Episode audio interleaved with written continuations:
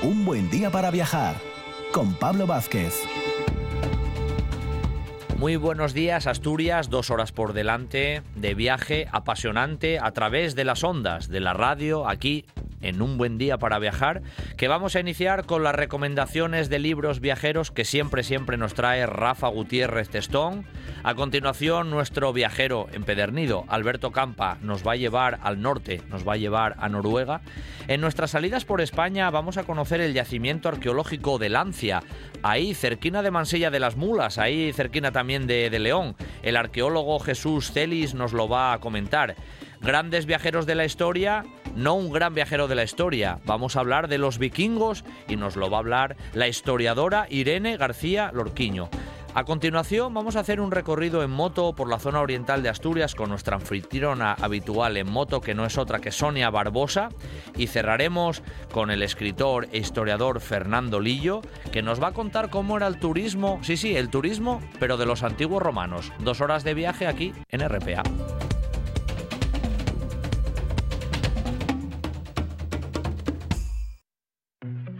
Patrocina este programa Margemar, gestión de pisos turísticos. Gestión de pisos turísticos.es. Un buen día para viajar con Pablo Vázquez.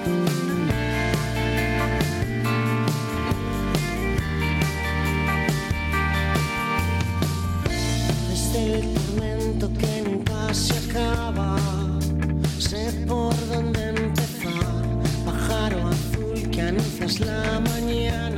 Iniciamos nuestro viaje matinal y radiofónico siempre aquí en Un Buen Día para Viajar con las recomendaciones de libros de carácter viajero, que son casi todos en realidad como estamos comprobando, ¿eh? porque siempre nos lo dice Rafa Gutiérrez Testón que cada libro al final es un, es un viaje. ¿no? Y Rafa es siempre nuestro anfitrión desde la librería La Buena Letra de Gijón. Rafa, buenos días. Muy buenas, ¿qué tal estáis? Bueno, muy bien, ¿eh? siempre, ya sabes, placentero empezar este viaje de radio con- contigo, ¿no? En- a través de los libros.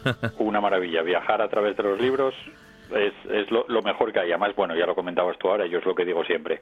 Eh, cualquier libro, por trate la temática que traje, trate, es, eh, es un, un libro de viajes. Siempre. Porque lo que hacemos siempre leyendo es viajar, es viajar a otro lugar, Así es. que es lo que nos gusta además a todos los que nos atrae la, la literatura. Está claro. Eh, Rafa, el fin de semana pasado nos llevabas allí a la ciudad de, de Vigo, ¿no? Y a sus Sí. inmediaciones con Domingo Hombre. Villar. Visitábamos esas islas por todo el mundo. ¿Pero Sí. a dónde nos vas a llevar hoy, Rafa? Pues mira, hoy, hoy os traigo dos novelas, bueno, una novela y, y un libro. El, el segundo libro del que voy a hablar, que me voy a extender un poquitín más en él seguramente, porque, porque yo creo que es un libro necesario y un gran homenaje y un libro perfecto para esta sección. Pero el primero, vamos a ir por partes, el primero es una novela histórica que se presentó eh, hace un par de semanas en la librería y que es también un viaje. Eh, el autor es Francisco Narla, es un autor de, de novela histórica muy reputado, ya ganó el premio Edasa y en todas sus novelas tenemos que decir, a ver si puedo hablar con, con Francisco para que un día, un día entre en el programa, porque en todas sus novelas siempre hay un viaje, siempre desde Asur hasta Ronin. Eh, Asur, por ejemplo, planteaba el, el viaje de los vikingos que llegaron a la península ibérica, en Ronin son esos samuráis que Sí. acabaron llegando Sí, sí. A, a Sevilla, ¿no?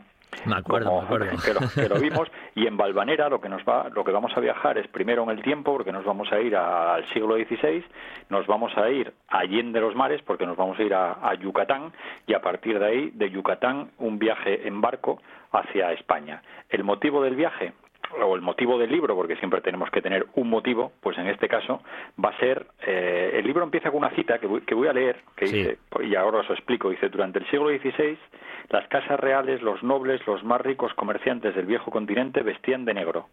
De todas las mercancías que llegaban desde, la In- desde las Indias, la más valiosa, la más codiciada, era el palo de tinte.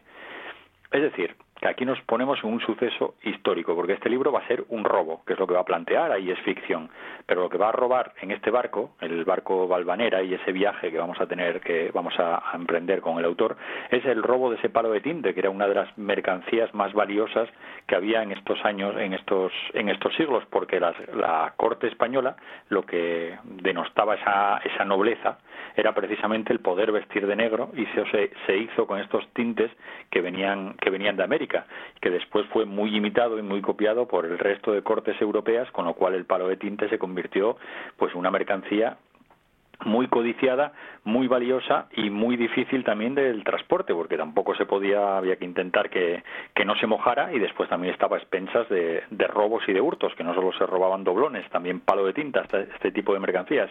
Y lo que plantea Francisco Narla es este viaje con, en, a bordo del Balvanera, junto, bueno, un, un pirata un, y de puta honrado, como le llama al, al protagonista, irá acompañado de, de, una puta beata, un fraile descreído, un indio cojo. Motivos todos ellos para que nos hable de la Inquisición, para que nos hable del proceso también de, de de los indios en, en, Estados, en Estados Unidos, perdón, en América del Sur, en, América, en, el, cono, sí. en, el, en, el, cono sur, y después también la, la religión muy presente en, esta época. Una novela histórica con todos los tintes de aventura, porque al final lo que, lo que te plantea es una aventura, pero donde el protagonista es un viaje y donde vamos a viajar con el protagonista a bordo del Valvanera. Es que es verdad ¿eh? que Francisco Narla siempre nos da juego en la sección, Rafa, sí. porque sus libros siempre tienen ese trasfondo viajero, cada uno para una zona, pero, sí. pero claro, es novela histórica y en este caso pasamos al otro lado del charco, literalmente, con toda esa historia apasionante por detrás, a claro. Yucatán y a la Nueva España, ¿no? Y demás. Sí. Y sobre todo a mí, a mí me llamó mucho la atención que bueno que siempre nos busca algo, algún suceso histórico llamativo, pues es, es este este palo de tinte y el valor que tenía y el hecho ese de, de pensar que bueno que hasta esto hasta el siglo XVI que empezaron a traer este este palo de tinte, pues ese negro no era el color que se imponía en, en las vestimentas eh, europeas. Y después claro, decía que los, los reyes eh, habla de Quevedo no sé el, cuando te hacían, claro. se hacían él contaba cuando te haces un retrato te haces un retrato con tu mejor ropa y la mejor ropa es esa capa negra pues todos los todos los retratos de reyes de ilustres de la época van siempre de, con, muy de negro. Sí sí. Bueno pues Vamos a tener ya esa primera recomendación viajera con ya casi amigo Francisco Narla, que sí, sí, sí va a haber que pasarlo por aquí, sí o sí, por un buen día sí. para viajar con Valvanera, en este claro. caso la novela que Rafa nos traía en primera opción, pero no es la única. No, no es la única. La segunda hablamos del, yo creo que el gran clásico de la literatura de viajes en España, que es Javier Reverte. Nos dejó en 2020 a Javier Reverte, bueno, yo creo que sobre todo con ese sueño de África sí. publicado en 96, a partir de ahí y sobre todo con África, es uno de los grandes autores, yo me atrevería a decir, grandes autores mundiales en cuanto a literatura de viaje. Y ahora, como libro póstumo, acaba de sacar la editorial Place, Place Janés un libro de él, titulado La frontera invisible, un viaje a Oriente, que describe, por eso es un libro muy especial, su último, su último viaje además ya en una, él te lo va contando y en unas circunstancias eh, de salud un poco delicadas, pero bueno, al final el médico le dio permiso para poder para poder emprender este último viaje y él quería ir precisamente a, a esa frontera invisible porque no, lo que nos plantea en el libro es dónde está, dónde se separa Oriente Occidente, ¿no? ¿Cuál es el momento? Él se plantea al principio una serie de preguntas, que es dónde comienza en verdad Oriente, entendido como concepto y sentimiento. Hay una frontera real, salvo la que marca la caprichosa geografía entre los pueblos de Europa y aquellos que habitan las estepas, los desiertos, los ríos, los bosques y las montañas asiáticas, dice, y en última instancia, ¿qué es Oriente? ¿Qué es Occidente? Esas son las preguntas que él se plantea y lo que pasa es que eh, lo que lo que nos va a decir es que no tiene respuestas a los interrogantes formulados, pero lo que, que, dice, quizá lo que más se parece en Oriente y Occidente es un matrimonio mal avenido. No se aguantan y miran cuanto les acontece y les rodea de distintas maneras, pero no pueden vivir sin estar juntas. es un, buen, un buen símil en este aspecto, ¿no? Eh, una frontera vaporosa, podemos decirlo así, claro. ¿no, Rafa? Sí, sí, es una frontera que, no existe un punto en el que, no sé, sí existen las limitaciones geográficas, lógicamente, pero no, no tenemos un punto exacto donde nos digan esto es Oriente, esto es Occidente, ¿no? ¿Dónde está? ¿Dónde está ese punto? Entonces él decide, pues, pues eso, por cuestiones de salud, pues a mediados del, del, del año del 2019, él cumple los 75 años y llevaba dos años sin, sin viajar.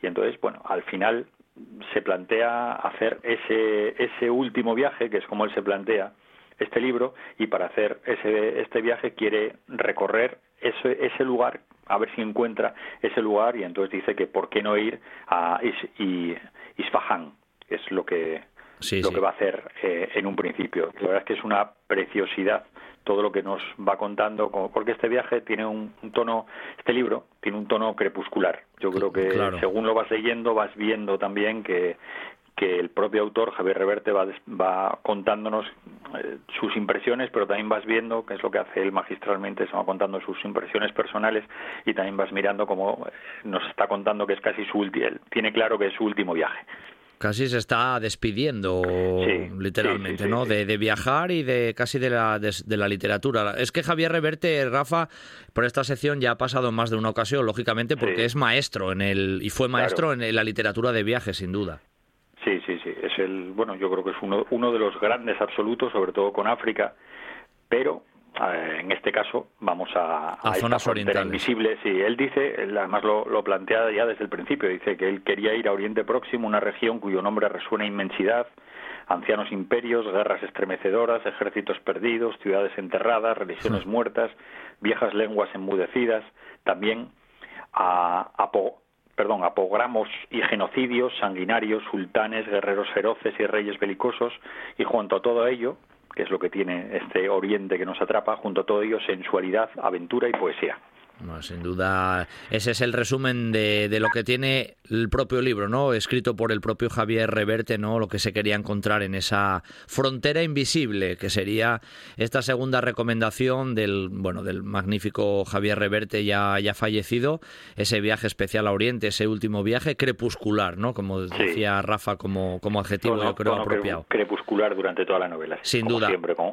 con fotografías del viaje, bueno. Claro como suele ser habitual. Bueno, Rafa, hoy nos traías ese Balvanera, ¿no? De, Francisco Narla y esta frontera invisible de Javier Reverte, ese viaje, ese viaje a Oriente que, hombre, yo creo que dos grandes libros, cada uno con sus temáticas, eh, aunque sin duda Javier Reverte es ese profesor, ¿no? De, de, todos y siempre da gusto leerlo. Así que igual que da gusto escucharte a ti, Rafa. Un abrazo, ¿eh? Como siempre. Un abrazo, muchas gracias. Hasta el próximo. Hasta el próximo.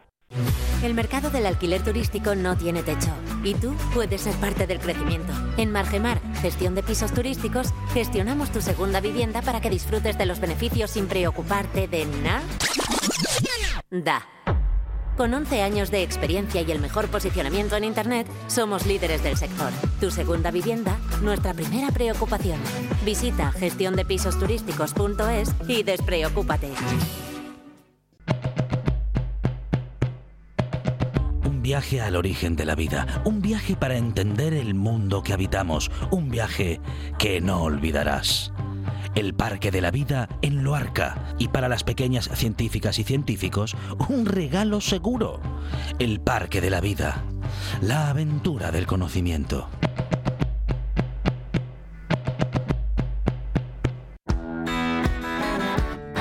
Restaurante Cervecería Bor cervezas artesanas de todo el mundo, pan y pizzas a partir de masa madre, empanadillas argentinas y unas hamburguesas de campeonato. En Gijón, en Prendespando 29, cervecería restaurante Bor. Producto, calidad y excelencia al alcance de todos. Ven a Bor. Esto es RPA, la radio autonómica de Asturias.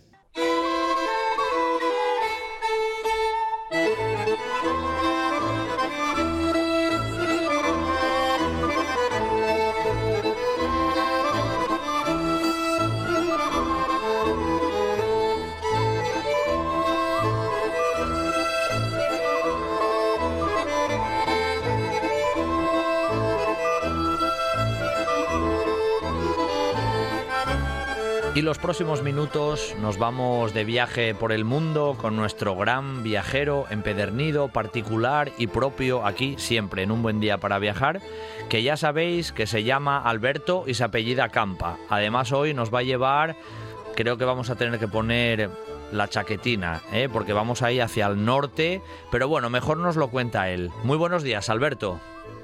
Buenos días, Pablo. ¿Qué tal? Bueno, el tiempo está muy cambiado, ¿eh? A lo mejor hasta tenemos sol y estamos ya en veranín y a lo mejor hasta no lo pasamos tan mal. Tienes razón, tienes razón. Bueno, lo primero, mm, si no me equivoco, vamos a Noruega, ¿no, Alberto? Nos vamos a Noruega, ¿eh? una, una palabra que significa camino del norte, así que no pueden ser eh, lógicamente más claros eh, estos noruegos y, nos vamos a ir muy, muy al norte de, Europa. ¿sí? Claro, claro. Oye, es verdad, eh, la primera pregunta, mira, te la hago ya saltándome las normas habituales que hacemos en la sección. Pensamos siempre que hace mucho frío por ahí arriba, pero no oye del todo cierto eso. También tienen sus épocas cálidas, ¿no? Los noruegos, ¿eh, Alberto?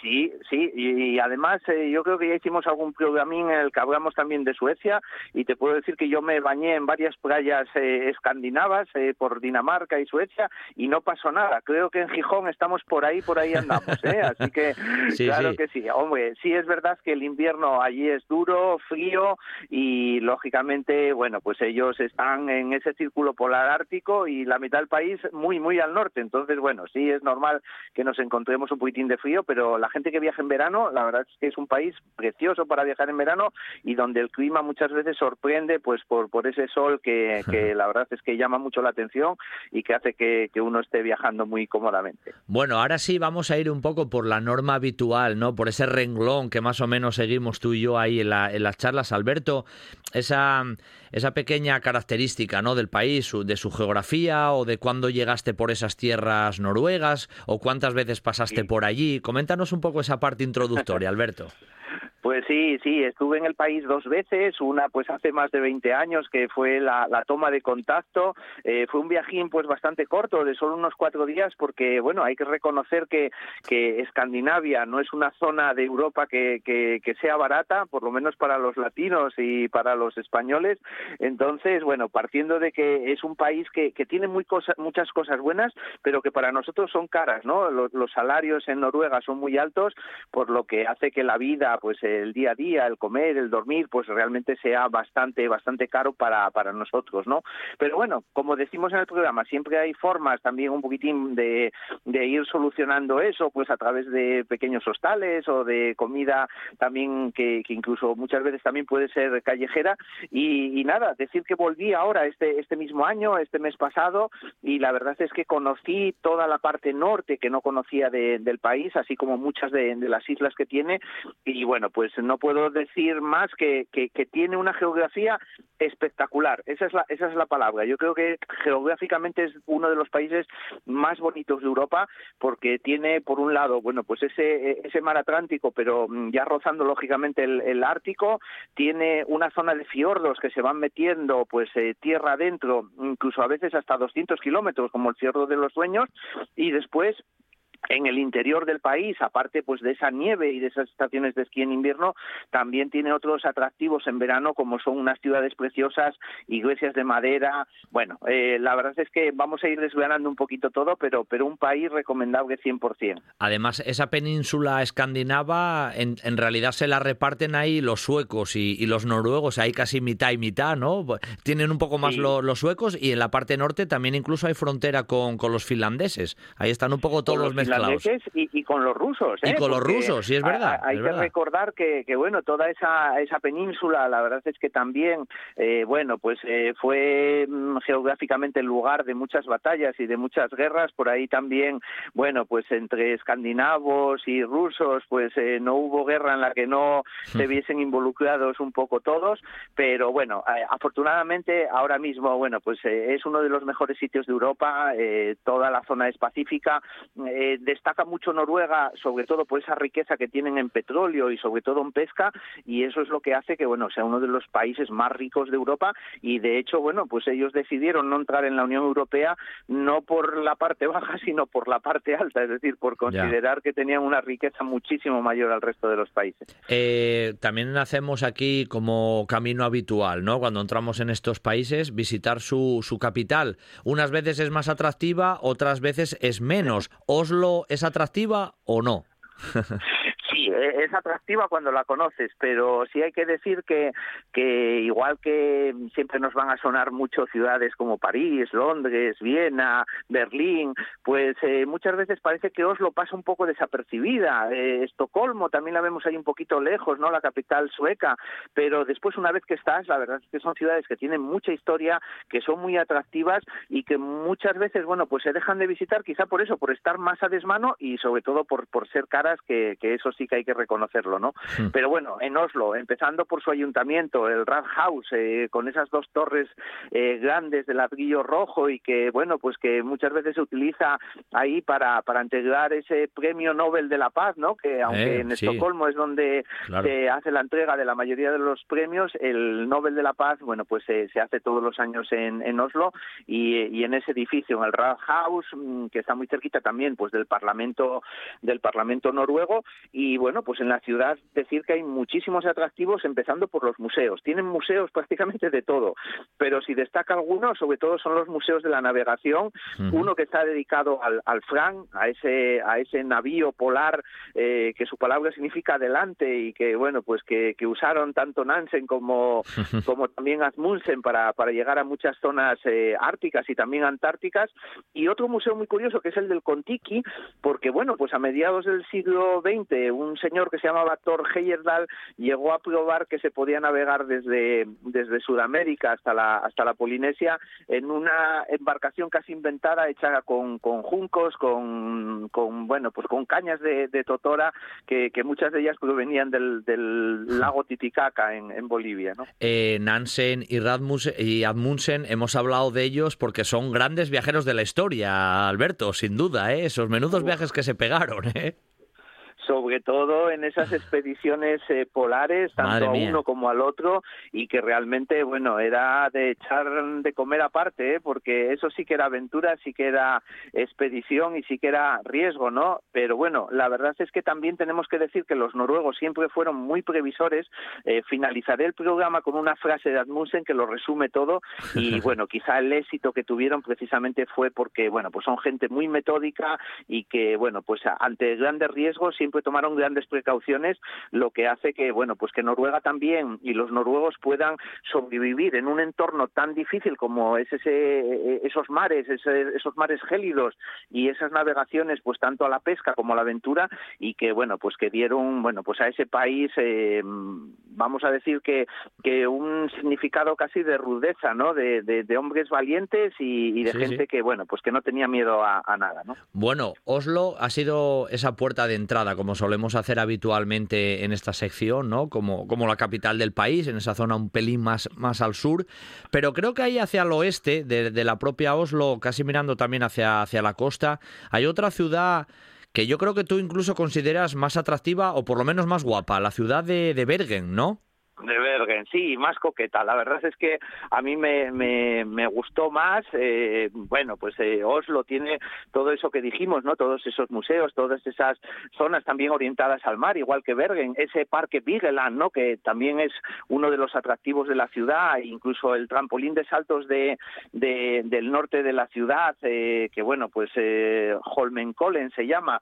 Uno puede tirarse dentro de una máquina virtual como si, vamos, sentir la sensación de tirarse desde un trampolín de estos de, de saltos de esquí, pero bueno, en Bergen mm, todo cambia. Bergen es una ciudad más coqueta, también lógicamente pues con su puerto y también con esos edificios modernos como tiene Oslo, pero sobre todo conserva unos edificios mucho más viejos que toda la zona del Briggen, una zona que bueno, pues en su día fue de gran poderío hanseático y que todos esos edificios de madera se conservan.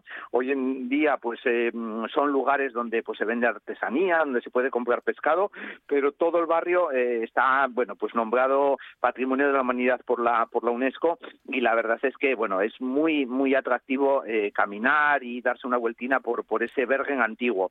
Y si nos queremos ir pues hacia la zona del puerto, hay un precioso mercado donde todos los días llega pues ese gran oro que tiene Noruega, que es el pescado y el marisco, y donde uno, bueno, pues puede comprarlo o incluso también degustarlo y que se lo preparen en el mismo mercado, pues para comerse allí algo y, y tomarse una cervecina con, con rico pescado. Hombre, luego hablaremos de la comida y de la bebida, pero eso ya suena muy bien, Alberto, ¿eh? probarlo casi in situ Sí. allí en el puerto, eso ya suena, eso suena guapo. Eh, además, estaba viendo imágenes ahora de, de la propia Bergen y Y anda que no hay agua alrededor, ¿eh? Es también de esas, de esas imágenes que hay agua por todos los sitios. Por todos los sitios. Y encima, bueno, pues es casi la puerta a esos fiordos, a esos tan famosos y conocidos fiordos noruegos. Y además es, bueno, pues el punto de inicio de una de las navegaciones más bonitas del mundo.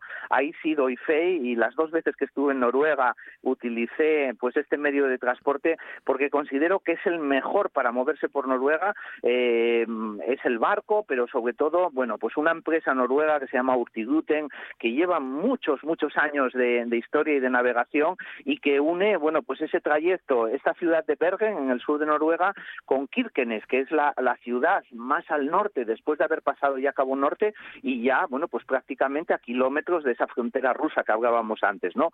Esa navegación en el Urtiguten, pues más o menos son unos 15 días eh, en barcos que se van hacia el norte y también viceversa, pues en barcos que vienen hacia el sur. Se puede viajar de todas las formas, eh, en un crucero de lujo, pagando mucho y teniendo muchas comodidades, tomándolo como casi como un barco de, pasaje en el que te puedes ir subiendo y bajando en cada uno de los puertos y durmiendo en camarotes o durmiendo en la cubierta del barco en unos sillones donde vas a estar pues navegando por uno de los sitios más bonitos del mundo porque mm, esos barcos van entrando en cada uno de los fiordos, sobre todo, bueno, pues el de Geiranger, que es uno de los más espectaculares y más preciosos, pues desde donde mejor se ve es precisamente desde, desde el mar, ¿no? Por eso aconsejo a todo el mundo que vaya a Noruega que por lo menos parte del viaje lo haga en barco porque lo, lo va a disfrutar muchísimo más. Es que tú ya lo nombraste. Eh, cuando hablamos de estos países eh, escandinavos, ¿no? La palabra fiordo yo creo que te viene a la cabeza. Eh, hay constantemente esa imagen, ¿no? Y Noruega tiene muchos, tanto en el norte como en el sur, ¿no, Alberto? Muchos, muchos, muchísimos. La verdad es que casi todas las ciudades eh, pues están ubicadas en un fiordo eh, con unas condiciones eh, geográficas diferentes, pero todo todo muy muy parecido, ¿no? Y bueno, pues antes nombrábamos ese fiordo de los sueños que prácticamente tiene como 200 kilómetros de longitud. Imagínate lo que es darle la vuelta si quisiésemos hacerlo solo por carretera, sin, sin coger un transbordador para pasar de, de un sitio a otro. Este de Geiranger que te estaba comentando, que es de los más bonitos, porque bueno, pues aparte de tener una cascada que está cayendo sobre el sobre el fiordo, una vez que entras eh, hasta el fondo, bueno, pues hay una pequeña ciudad desde la cual pues puedes también hacer una visita, pues en autobús, por carreterinas eh, zigzagueantes que van subiendo hasta lo hasta lo alto de las montañas y desde donde pues casi a mil metros de altura estás viendo el mar y la embarcación abajo, bueno, toda toda una maravilla y uno de los puntos fuertes de Noruega, el el Geiranger Fjord. Bueno, como Noruega nos dijiste al principio que significa camino hacia el norte, pues yo creo que en el país vamos también camino hacia el norte, ¿no? Porque nos vamos hacia dónde vamos directamente, Alberto. Pues mira, si seguimos esa ruta en el Urtiguten, pues iremos eh, desde ahí, desde Bergen, por ese fiordo de Geiranger, que está cerca de la localidad de Floro, hasta otra ciudad muy eh, atractiva que es Alesund, una ciudad que, bueno, pues también Noruega sufrió esas guerras que hablamos y también eh, incendios que hicieron que pues muchas de las construcciones que eran de madera, sobre todo destacan las iglesias, que, que están completamente hechas en madera, muchas de ellas, incluso no llevan clavos, es decir, hasta toda la madera está encajada una en otra hasta el punto de poder hacer una construcción grandísima sin usar un solo clavo. Eso es, la verdad es que increíble cuando, cuando lo ves y vas poco a poco percatándote de que efectivamente no hay ni una sola punta en alguna construcción de madera, ¿no? Pero bueno, esa madera también pues eh, da lugar a muchos incendios como el que hubo en, en Alesund y que bueno pues que motivó que la ciudad se volviese otra vez a ser prácticamente nueva durante el siglo XX y que bueno pues muchos de los arquitectos eh, la diseñasen con ese Art Nouveau que en aquella época se llevaba tanto y que hace que hoy en día bueno pues estés en una zona moderna con, con un aire vintage que, que la verdad es que hace que sea muy muy bonita. Si seguimos más al norte pues tenemos Molde tenemos eh, Christiansund muchísimas ciudades que se pueden ir parando o incluso quedarte pues en la ruta de, de ese barco hasta llegar a Trondheim, que bueno, pues quizás es de las ciudades más importantes en el centro, en la parte central de, Noruega, y donde, bueno, pues ahí sí que se puede pasar un par de días, visitar pues todo ese fiord fiordo que, que, bueno, que rodea prácticamente la, la, ciudad. Y bueno, pues cosas muy curiosas como que ahí tienes para subir las muchas pendientes que tiene la ciudad y sobre todo en Noruega, que se utiliza también mucho la, la bicicleta, pero que no es nada llana como le pasa a Holanda, pues hay una especie de inventos en los cuales cuando tienes que subir una cuesta hay una especie de carriles donde puedes poner un pie y eh, el carril te, te hace que te impulse el, el pie, llevas uno en el pedal de la bicicleta y otro en ese carril y te hace subir fácilmente la, la cuesta. Eso, mm, pues allí en, en también es una, una buena atracción. Tenemos que poner uno en el Angliru así también, ¿eh? Uy, no, calla, que después si nos van los simpáticos estos del Angliru, ¿eh? bueno, estaba viendo que constantemente las ciudades, claro, estás mencionando, nos vamos en barco, pero lo de las carreteras parece un juego ahí de viaductos, de pasar de... Es que son islas literalmente, prácticamente, lo sabes, una cosa increíble el paisaje recorrerlo por tierra, la verdad es que es todo un aliciente y toda una aventura. Una aventura. Igual que decimos que la ruta marítima pues es de lo más espectacular que se puede hacer en el planeta, bueno, pues hay también recorridos terrestres, como por ejemplo ese tren, el recorrido entre Bergen y Oslo, que, dicen que es uno de los más maravillosos del mundo, yo no, no, no lo he hecho, y por carretera la verdad es que es curva y contracurva, porque bueno, la geografía es muy compleja para, para ir por tierra, pero bueno, tienen una buena carretera que va uniendo todo el sur con el norte y bueno, pues si seguimos hacia el círculo polar ártico eh, que cruza pues toda esa parte de Noruega, Suecia, Finlandia y Rusia, pues llegaremos a la ciudad de Bodo, una ciudad pequeñita pero también muy atractiva con un puerto bonito, un museo de la aviación y una catedral pues muy curiosa, muy muy atípica y por supuesto también pues esos museos que están por prácticamente todas las ciudades. Y desde ahí, bueno, pues ya nos iríamos pues más al norte a la capital del norte a lo que se denomina la capital ártica que no es otra que Tronso. Ah, Tronso, claro, eso ya estamos ahí, ya estamos muy arriba, Alberto, ya estamos muy, arriba. Muy arriba, sí, sí. Si denominamos ese círculo polar ártico Napapiri, como lo llaman los finlandeses, aquí estaríamos ya casi 500, unos 400 y pico kilómetros más al norte y bueno, pues eh, se llama capital ártica porque la verdad es que es una ciudad muy animada, eh, con muchas cosas que hacer, donde se pueden pasar unos cuantos días de vacaciones y bueno, pues ser también eh, el sitio desde donde después nos moveremos a unas islas que ahora veremos, pero bueno, mm, decir de Tronso que tiene edificios muy vanguardistas, como es, por ejemplo, la biblioteca, que si, bueno, los oyentes tienen opción de, verlo pues a través de Google, biblioteca de, de, Tronso, verán qué edificio tan bonito, pero bueno, después también tiene la Catedral Ártica, que también es algo que sorprende mucho cuando se ve, y por otro lado también tiene, bueno, pues uno de los mayores alicientes de la ciudad, que es el Museo Polar, donde vamos a poder eh, conocer pues todas esas aventuras de, Nansen y de Admundsen, los dos grandes navegantes que, descubrieron pues esa zona norte y esa zona sur de la Tierra y donde bueno pues podremos ver esos barcos como son las maquetas del Fran y muchas aventuras que yo recomiendo que también si alguien se va hasta allí pues que, se dé una vueltita.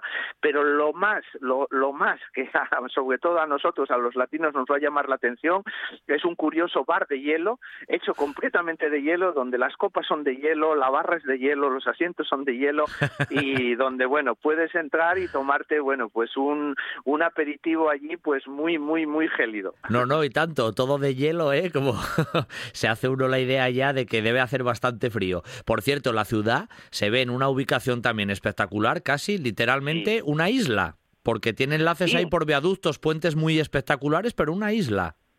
Sí, sí, es, es una isla, está en, en concreto, eh, una parte está en la isla y la otra parte donde está, por ejemplo, la, la Catedral Ártica, pues ya está en la otra parte. En la otra vertiente. Pero sí, la verdad es que es una isla donde, bueno, incluso cuando aterrizas en el avión eh, es tan pequeñita que, que el vuelo de aterrizaje estás metiéndote entre los fiordos hasta que llegas ahí a, a ubicar el avión en el aparcamiento y, bueno, pues prácticamente el trayecto hasta el centro de la ciudad, nada, son, son diez minutos porque es una isla bastante pequeñita, sí. ¿Tiraste más arriba todavía de Tronso, Alberto, porque ahí ya estamos ya dando la curva arriba ya a Cabo Norte, eso ya estamos muy muy al norte, eso ya es el Ártico ya.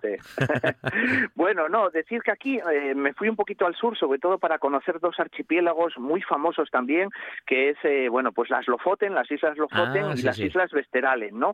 Después sí me iría más al norte y, bueno, haremos una pequeña introducción, aunque lo dejaremos para otro programa, que es unas islas ya que están en el en el en la zona ártica que son las Svalbard Pero bueno, aquí mm, sí decir que, bueno, pues mm, quien tenga oportunidad, también en el Urtiguten se puede hacer, o por tierra, ir hasta las Vesteralen, son, bueno, pues unas islas a las cuales, pues las carreteras a través de, de puentes y también a veces de túneles se puede acceder por tierra y pues por barco, la verdad es que es una navegación de una noche en la cual después se puede llegar a conocer esas islas donde, por cierto, está el museo de, de donde se conserva el primer barco que hizo esa ruta y que hoy en día es la pieza de museo más grande del mundo. Es decir, el barco está dentro del museo y es un barco con muchísimos metros de, eslora. También recomiendo que alguien pues se entre para verlo. La población eh, se llama Stone Market y es eh, bueno pues la, sede de la de la en las Vesterales.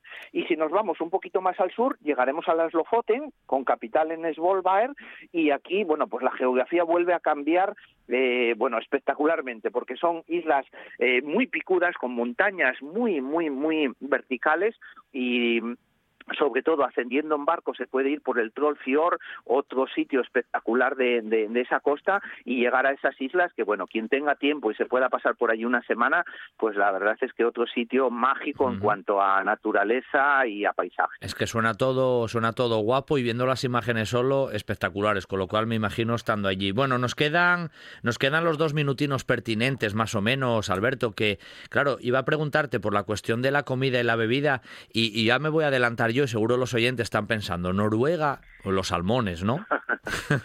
sí, sí, sí. Eh, eh, ¿Sabes cuál es el problema? Que como lo identificamos tanto con el salmón, parece que no hay otra cosa. Pero bueno, te voy a nombrar una serie de pescados que enseguida la gente lo relacionará también con Noruega. El salmón, el bacalao, la ballena, los arenques, las sardinas. Es mm. que tienen prácticamente de todo. Lógicamente el salmón es el rey. La forma de cocinarse, eh, sobre todo ahumada, pues la quizá de las más ricas, pero bueno, pues también lo puedes eh, comer marinado, también se puede comer fresco, a la parrilla, de todas las maneras, ¿no? Pero bueno, el bacalao, que sobre todo es una de las grandes exportaciones que tiene Noruega y sobre todo ese bacalao seco, ¿no? Que una vez que se coge se deja secar para que después, bueno, pues también nosotros aquí lo consumamos a veces en salazón, pero allí también se consume eh, de esta forma eh, seca, pues haga que sea también una de las comidas pues más ricas que, que, que puedes probar allí sobre todo lo que es el bacalao fresco, ¿no?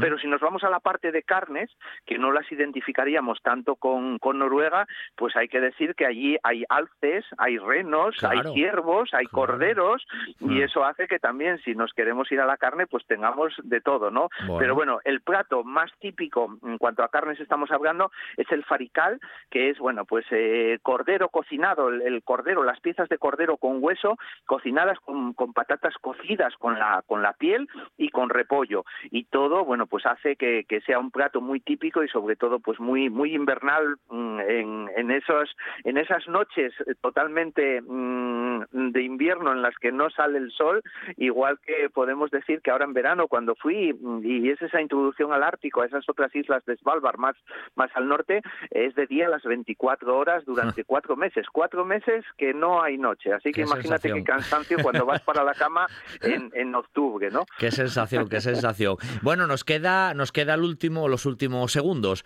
la despedida y la reflexión. Venga, Alberto, nos dejamos y nos despedimos de Noruega pues volvemos al principio, ¿no? Y a ese carácter noruego y a dos figuras muy emblemáticas de esa exploración, sobre todo de, la Antártida, ¿no? Donde también tuve ocasión de, estar hace unos años y donde, pues, Roald Amundsen, el noruego, y Robert Scott, ese británico, que también tuve hace poco eh, oportunidad de estar en el Museo de su barco, que está en la ciudad de Dundee, en, en esa Escocia, bueno, pues fueron dos personajes que, que, que, bueno, que entre ellos casi se batieron por llegar el primero al círculo, vamos, al, polo sur geográfico, ¿no? En, la Antártida, ¿no?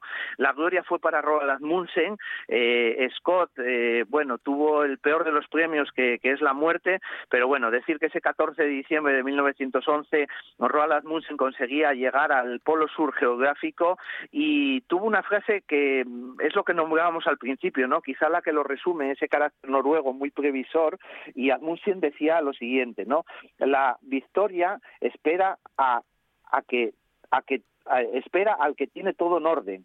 La gente lo llama suerte, pero eso es la victoria, ¿no? Y yo apuntaría otra cosa que siempre digo también, y es que la suerte se busca. Lo que se encuentra normalmente o te encuentra es la mala suerte, pero la mm. suerte hay que buscarla y hay que preverla como hizo Admundsen y con eso consiguió, bueno, pues ese hito que fue, pues eso, llegar al, al polo sur geográfico. Bueno, Alberto, hasta el próximo viaje que hagamos contigo, que será el próximo fin de semana. Un abrazo muy fuerte y dejamos Noruega para otra ocasión. Un abrazo, Alberto, gracias. Chao. Chao, chao.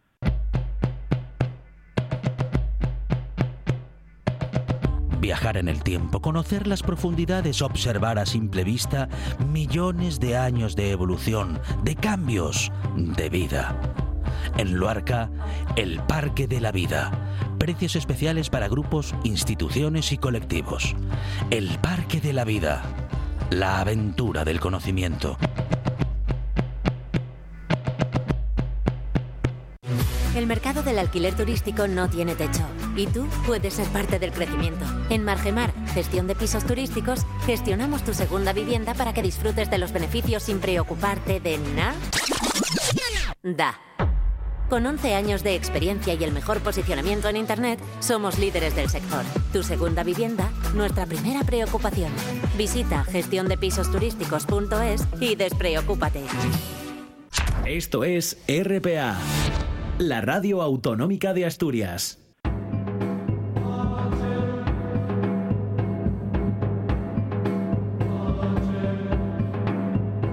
Un buen día para viajar con Pablo Vázquez en RPA.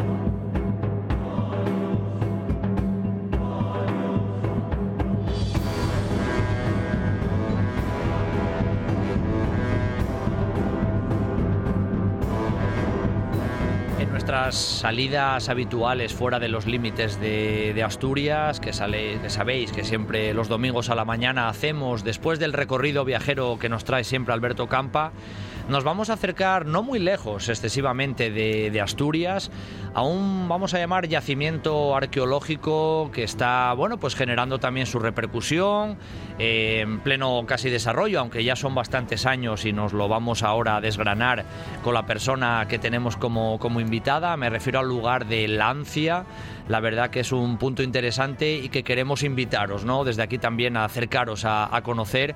La persona que, nos acompaña, en este caso, es el, bueno, en este caso ha sido director ¿eh?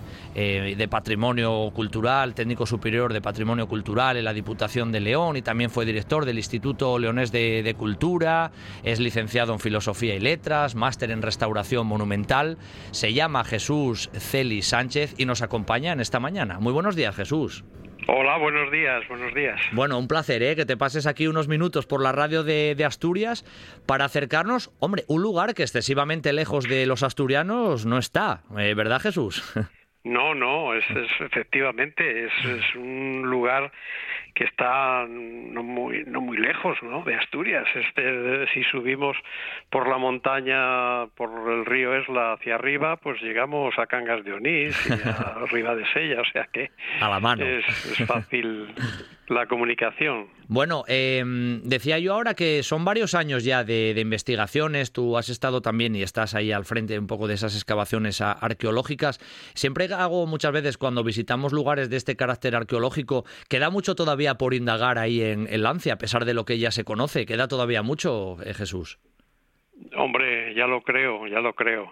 Mira, para hacer una comparación, bueno, pues eh, las excavaciones en todo lo que llevamos excavando nosotros y se llevó excavando históricamente desde finales o mediados del siglo XIX hasta la actualidad, mm, vienen a ocupar aproximadamente cuatro hectáreas. El yacimiento completo, es decir, con todo lo que los espacios que, que comprende, tiene una extensión total de 100 hectáreas. Es decir, que todavía nos quedan muchas generaciones por excavar para llegar ni siquiera a, ver una pequeña aproximación de lo que fue la ciudad. Tremendo, tremendo. Em, precisamente hablando un pelín de la, de la ubicación geográfica para que nos coloquemos en el mapa, ¿dónde, dónde se ubica exactamente Lancia Jesús? Sí, mira, eh, lo más fácil es eh, ir a León, lo primero, y después eh, coger la carretera que va a Valladolid y aproximadamente a unos 18 kilómetros de León, pues ahí hay una salida a la nacional primero y después a la, a la carretera que lleva que nos lleva al yacimiento. Es decir está muy bien comunicado desgraciadamente digo desgraciadamente porque construyeron una autovía por encima del yacimiento en una parte del mismo y entonces ahora bueno pues sí tenemos más accesibilidad pero eh, en la contra es que tuvieron que intervenir de una forma un poco fuerte, ¿no? Eh, eh, intempestiva en el yacimiento, con lo cual, bueno, pues ahora tenemos la autovía que se llega muy bien, pero a, cuenta de cerrar ciertos restos que aparecieron de mucho interés. Aunque nos metamos y nos vamos a sumergir ahora en la historia, el yacimiento de Lancia tiene esa posibilidad de visita desde el punto de vista turístico. Jesús, ¿podemos acercarnos a conocerla? Sí, sí. Eh, vamos a ver, eh, actualmente hay una visita que es guiada solamente por las tardes de martes a sábado y de 6 a 8. Es una persona allí que enseña el yacimiento, que explica un poco los avances arqueológicos y que, bueno, pues nos muestra la capacidad que tiene este sitio, ¿no? Y sobre todo es un lugar un poco también mágico, es decir, es un espacio situado en, entre dos ríos, entre el río Esla y el río eh, Porma, también tiene otro río por detrás, que es el río Moro. Es un espacio, pues, desde el que se divisa eh, gran parte del territorio llano leonés. Es decir, en los días buenos que se ve el horizonte, se ve perfectamente la cordillera cantábrica y los montes de León, el, Teleno, ¿no? La sierra del Teleno. Eh, es decir, es un sitio, bueno, con unas grandes vistas y un sitio también enclavado en un espacio privilegiado porque en este lugar, en torno a este lugar, eh, se concitaron pues distintas fases culturales, distintas épocas y distintos monumentos, ¿no? Porque está muy cerca de San Miguel de Escalada, está muy cerca de Villaverde Sandoval, el monasterio cisterciense, está cerca de Mansilla las Mulas, ciudad fortificada, es decir, está muy próxima a un conjunto de, bienes de interés cultural muy interesante, es decir, la visita que se puede hacer a estos lugares no solo es a Berlancia, sino a, estos lugares que, he dicho. Claro, tenemos un, buen planning, ¿no? En ese sentido y que abarca periodos cronológicos bien, bien amplios. Eh, iba a comentarte, Jesús, ¿Qué, es Lancia? ¿Cuándo, ¿Cuándo, nace? ¿Conocemos un poco el contexto de, formación? ¿Quién crea ahí Lancia? Vamos a comentar un poquitín eso, vamos a sumergirnos casi en su historia. Sí, bueno, Lancia es un lugar, lo, primero, privilegiado, como he dicho antes, porque está en una posición dominante sobre las grandes vegas de los ríos y es un lugar mm, preferido para la habitación antigua de, los poblados o de las gentes que poblaron este lugar desde la prehistoria. Tanto es así que ya en este lugar se recogieron eh, industrias del Paleolítico inferior después hemos registrado mm, pues algunos objetos, eh, gachas pulimentadas, cuchillos de siles, etcétera, que nos aproximan a seguramente una ocupación neolítica o calcolítica. Eh, de la edad del bronce también tenemos mm, recogidos algún hallazgo metálico, como hachas eh, de anillas, algún objeto también cuchillos, etcétera. Eh, sobre todo la primera etapa, la edad del cobre, pues hay representaciones de de, objetos, armas, eh, concretamente puntas de tipo palmela, que nos aproximan al mundo del, vaso campaniforme. Y después, eh, en el transcurrir del tiempo, este lugar se habita por las gentes mm, astures eh, que se encontraban al lado del río Esla. El río Esla es el Astura antiguo, ¿no? Un río casi mitológico, ¿no? Sí.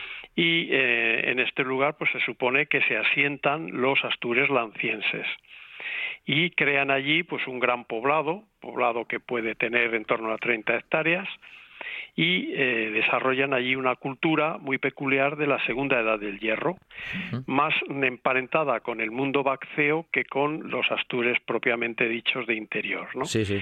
En esa gran ciudad, Uopidum, pues eh, previsiblemente se, desarrolló esa cultura prerromana.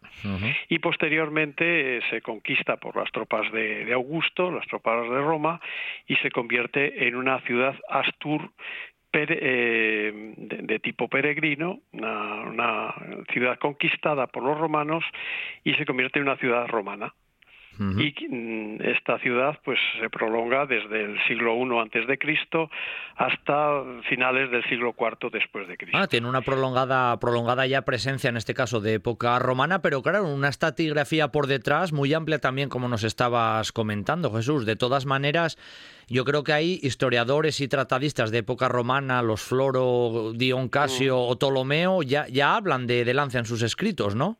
Sí, sí, claro, claro.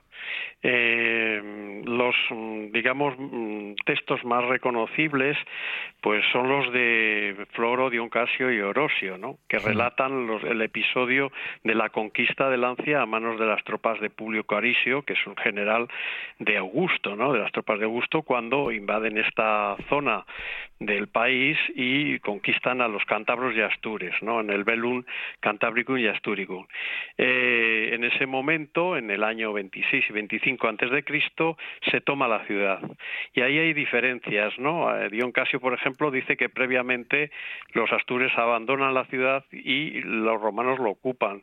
Y sin embargo, Floro dice que hay un contingente de astures que bajan desde la montaña y que se establecen en, torno a tres campamentos que a su vez hacen frente a tres legiones romanas.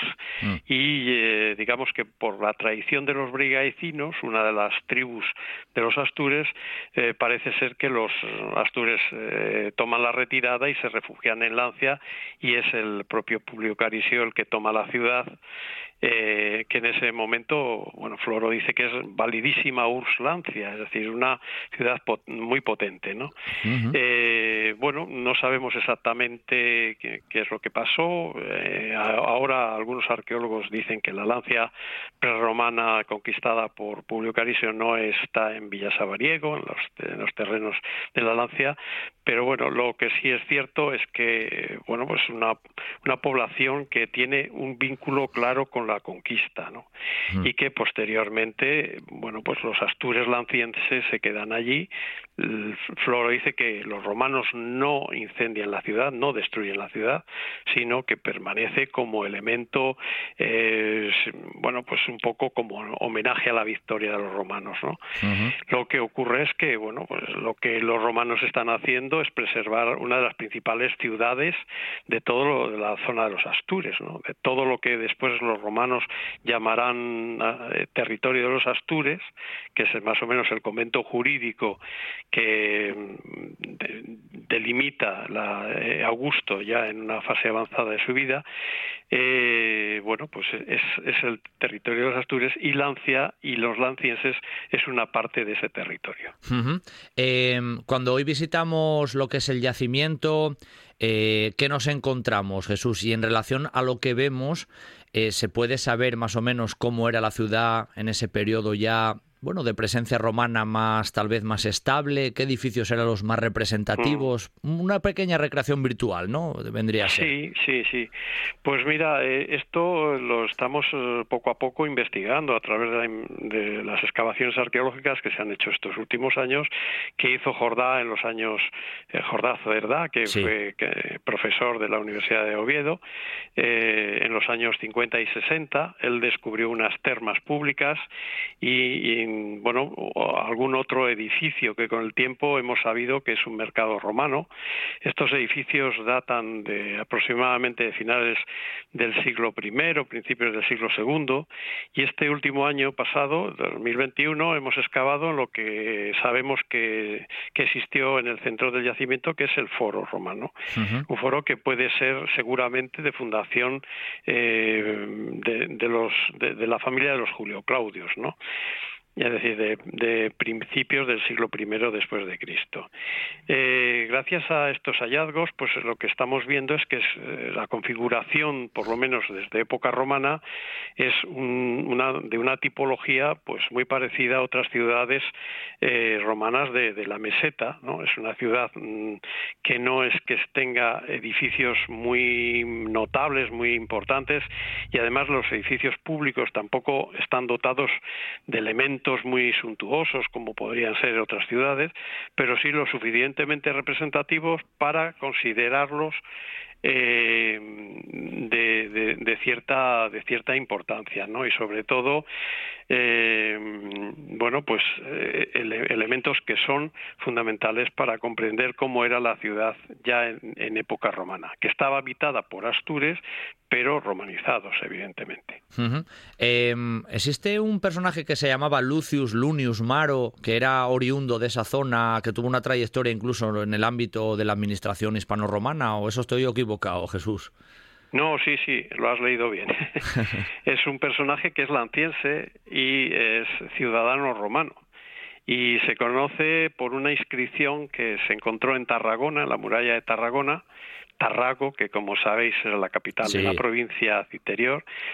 Y eh, bueno, pues este señor había tenido un cursus honorum muy importante, había llegado a ser sacerdote del culto imperial y eh, eh, tenía una atribuida una, una, tribu, es decir, como buen ciudadano romano, pertenencia a la tribu Quirina.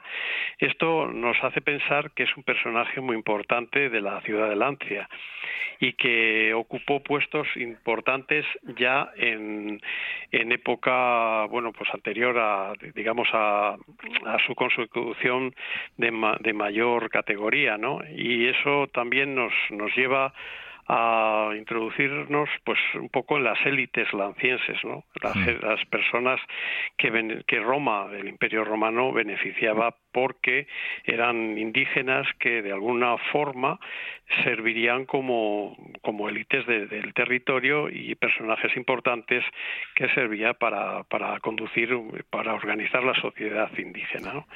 Entonces, bueno, este, este personaje, pues evidentemente es muy, muy interesante y además es posible que se vinculara con la construcción de algunos edificios importantes, ¿no? Sería una vergeta que eh, seguramente propició algunos edificios importantes en la ciudad.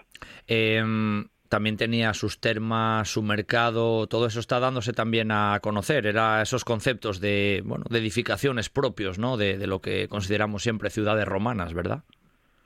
Efectivamente, es el equipamiento básico de una ciudad romana, es decir, son edificios públicos eh, relacionados o en vinculados al, al, foro, a la ciudad digo, la plaza pública por antonomasia del foro romano, que tiene muchas funciones de tipo administrativo, de tipo judicial, de tipo organizativo, de tipo también eh, comercial, ¿no?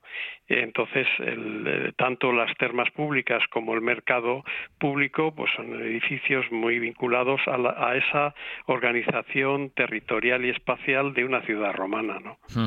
eh, Jesús, casi ya finiquitando, eh, en el Bajo Imperio, ¿no? En ese periodo a lo mejor de, más crisis, eh, para la ciudad de Lancia también aconteció esa crisis, los edificios fueron dejándose, quedaron en el abandono, se perdieron en las tinieblas de la historia. ¿Cómo fue un poco esa fase, vamos a decir, de, de decadencia?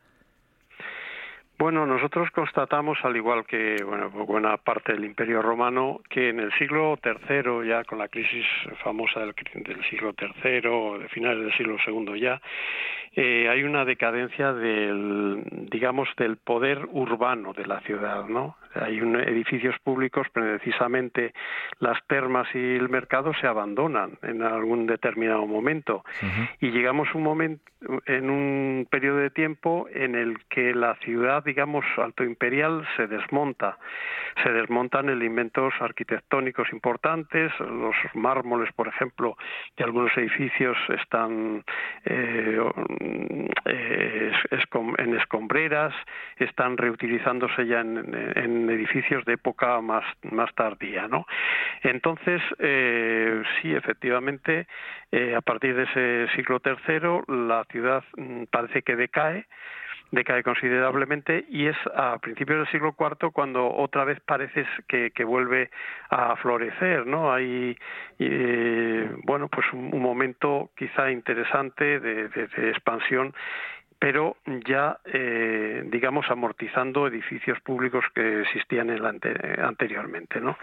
están desmontando edificios, están eh, reconstruyendo, están edificando, están construyendo edificios domésticos encima de las termas, encima del mercado, eh, el foro posiblemente en ese momento ya no existe porque se ha desmontado, es decir, lo que hemos encontrado del foro precisamente solamente es el basamento, porque las columnas y todo el aparejo que lleva consigo un edificio de estas, de estas características está ya amortizado totalmente, ¿no?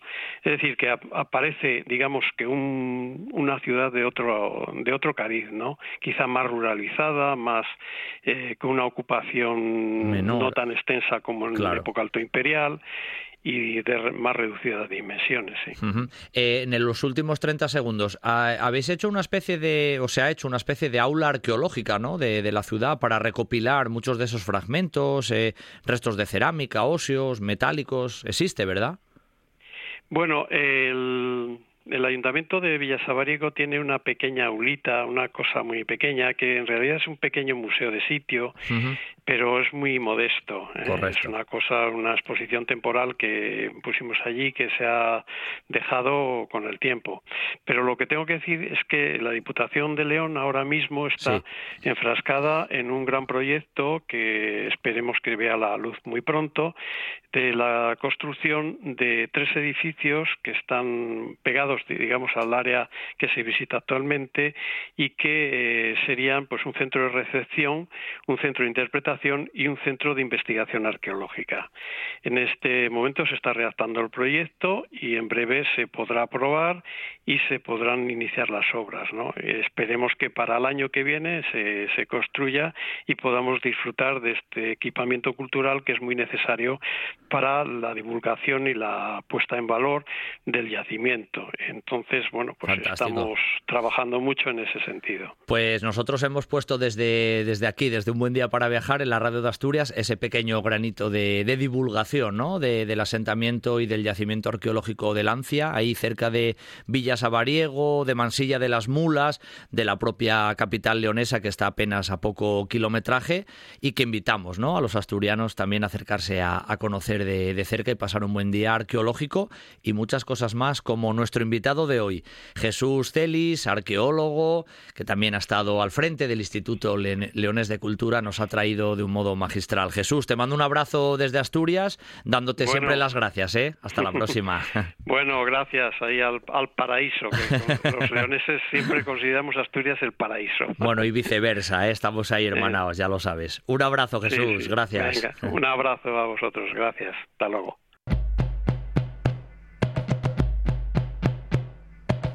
¿Quieres pisar una nave espacial que ha viajado al espacio?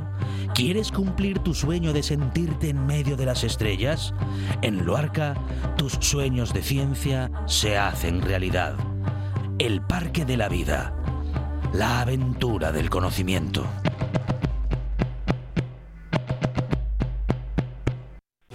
El mercado del alquiler turístico no tiene techo y tú puedes ser parte del crecimiento. En Margemar, gestión de pisos turísticos, gestionamos tu segunda vivienda para que disfrutes de los beneficios sin preocuparte de nada. Da. Con 11 años de experiencia y el mejor posicionamiento en Internet, somos líderes del sector. Tu segunda vivienda, nuestra primera preocupación. Visita gestiondepisosturísticos.es y despreocúpate.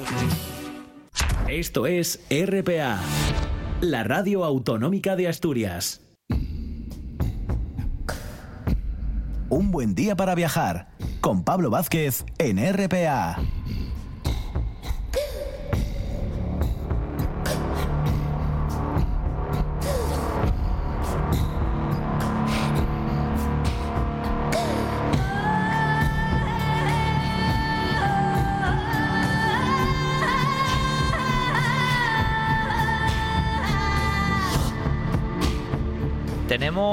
Bueno, como siempre, que os voy a decir, una segunda hora de viaje a través de la radio en un buen día para viajar, vamos, apasionante. Y la vamos a iniciar con esa sección que llamamos Grandes Viajeros en la Historia. Y hoy vamos a hablar de algo a lo mejor pues más genérico, no específicamente de un personaje.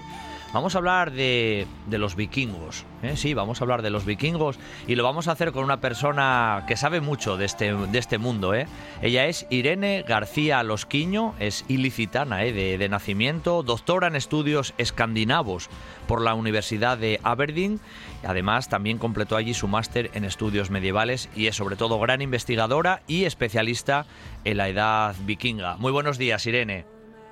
Hola, buenos días. Encantada de estar con vosotros. Gracias por invitarme. Un lujo, un lujo, ¿eh? que te pases unos minutos por aquí, por la, por la radio de Asturias, para, para hablar de este mundo vikingo. Que lo primero que te iba a mencionar, Irene, es que ahora eh, los vikingos están otra vez muy de moda. Yo creo que tienen fases, ¿eh? que el tema cinematográfico, las series de televisión, la literatura, eh, siempre ha tirado mucho del mundo vikingo, porque esa atracción y seguro ese zigzag, ¿no? Ha habido fases. Ahora, por ejemplo, con, con la serie de vikingos de Ragnar y demás, ya tenemos a, a los vikingos en mente, Irene. Sí, desde luego.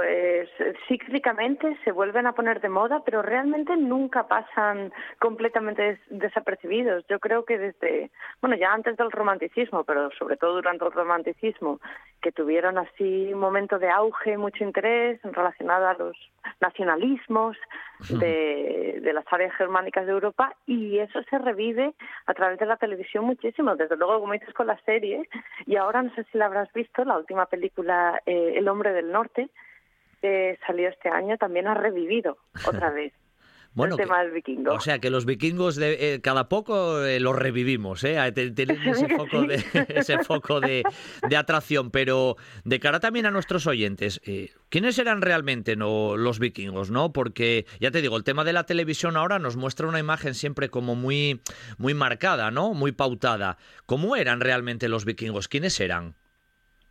Pues en realidad es como, no, como supongo como cualquier otra cultura de la Europa medieval, pues una cultura muy compleja. Eh, cuando nosotros pensamos en vikingos, solemos relacionarlos pues con, con estos grandes viajes, eh, con los vikingos exploradores, los vikingos guerreros. En realidad, eh, digamos que esa palabra, vikingos, ¿no?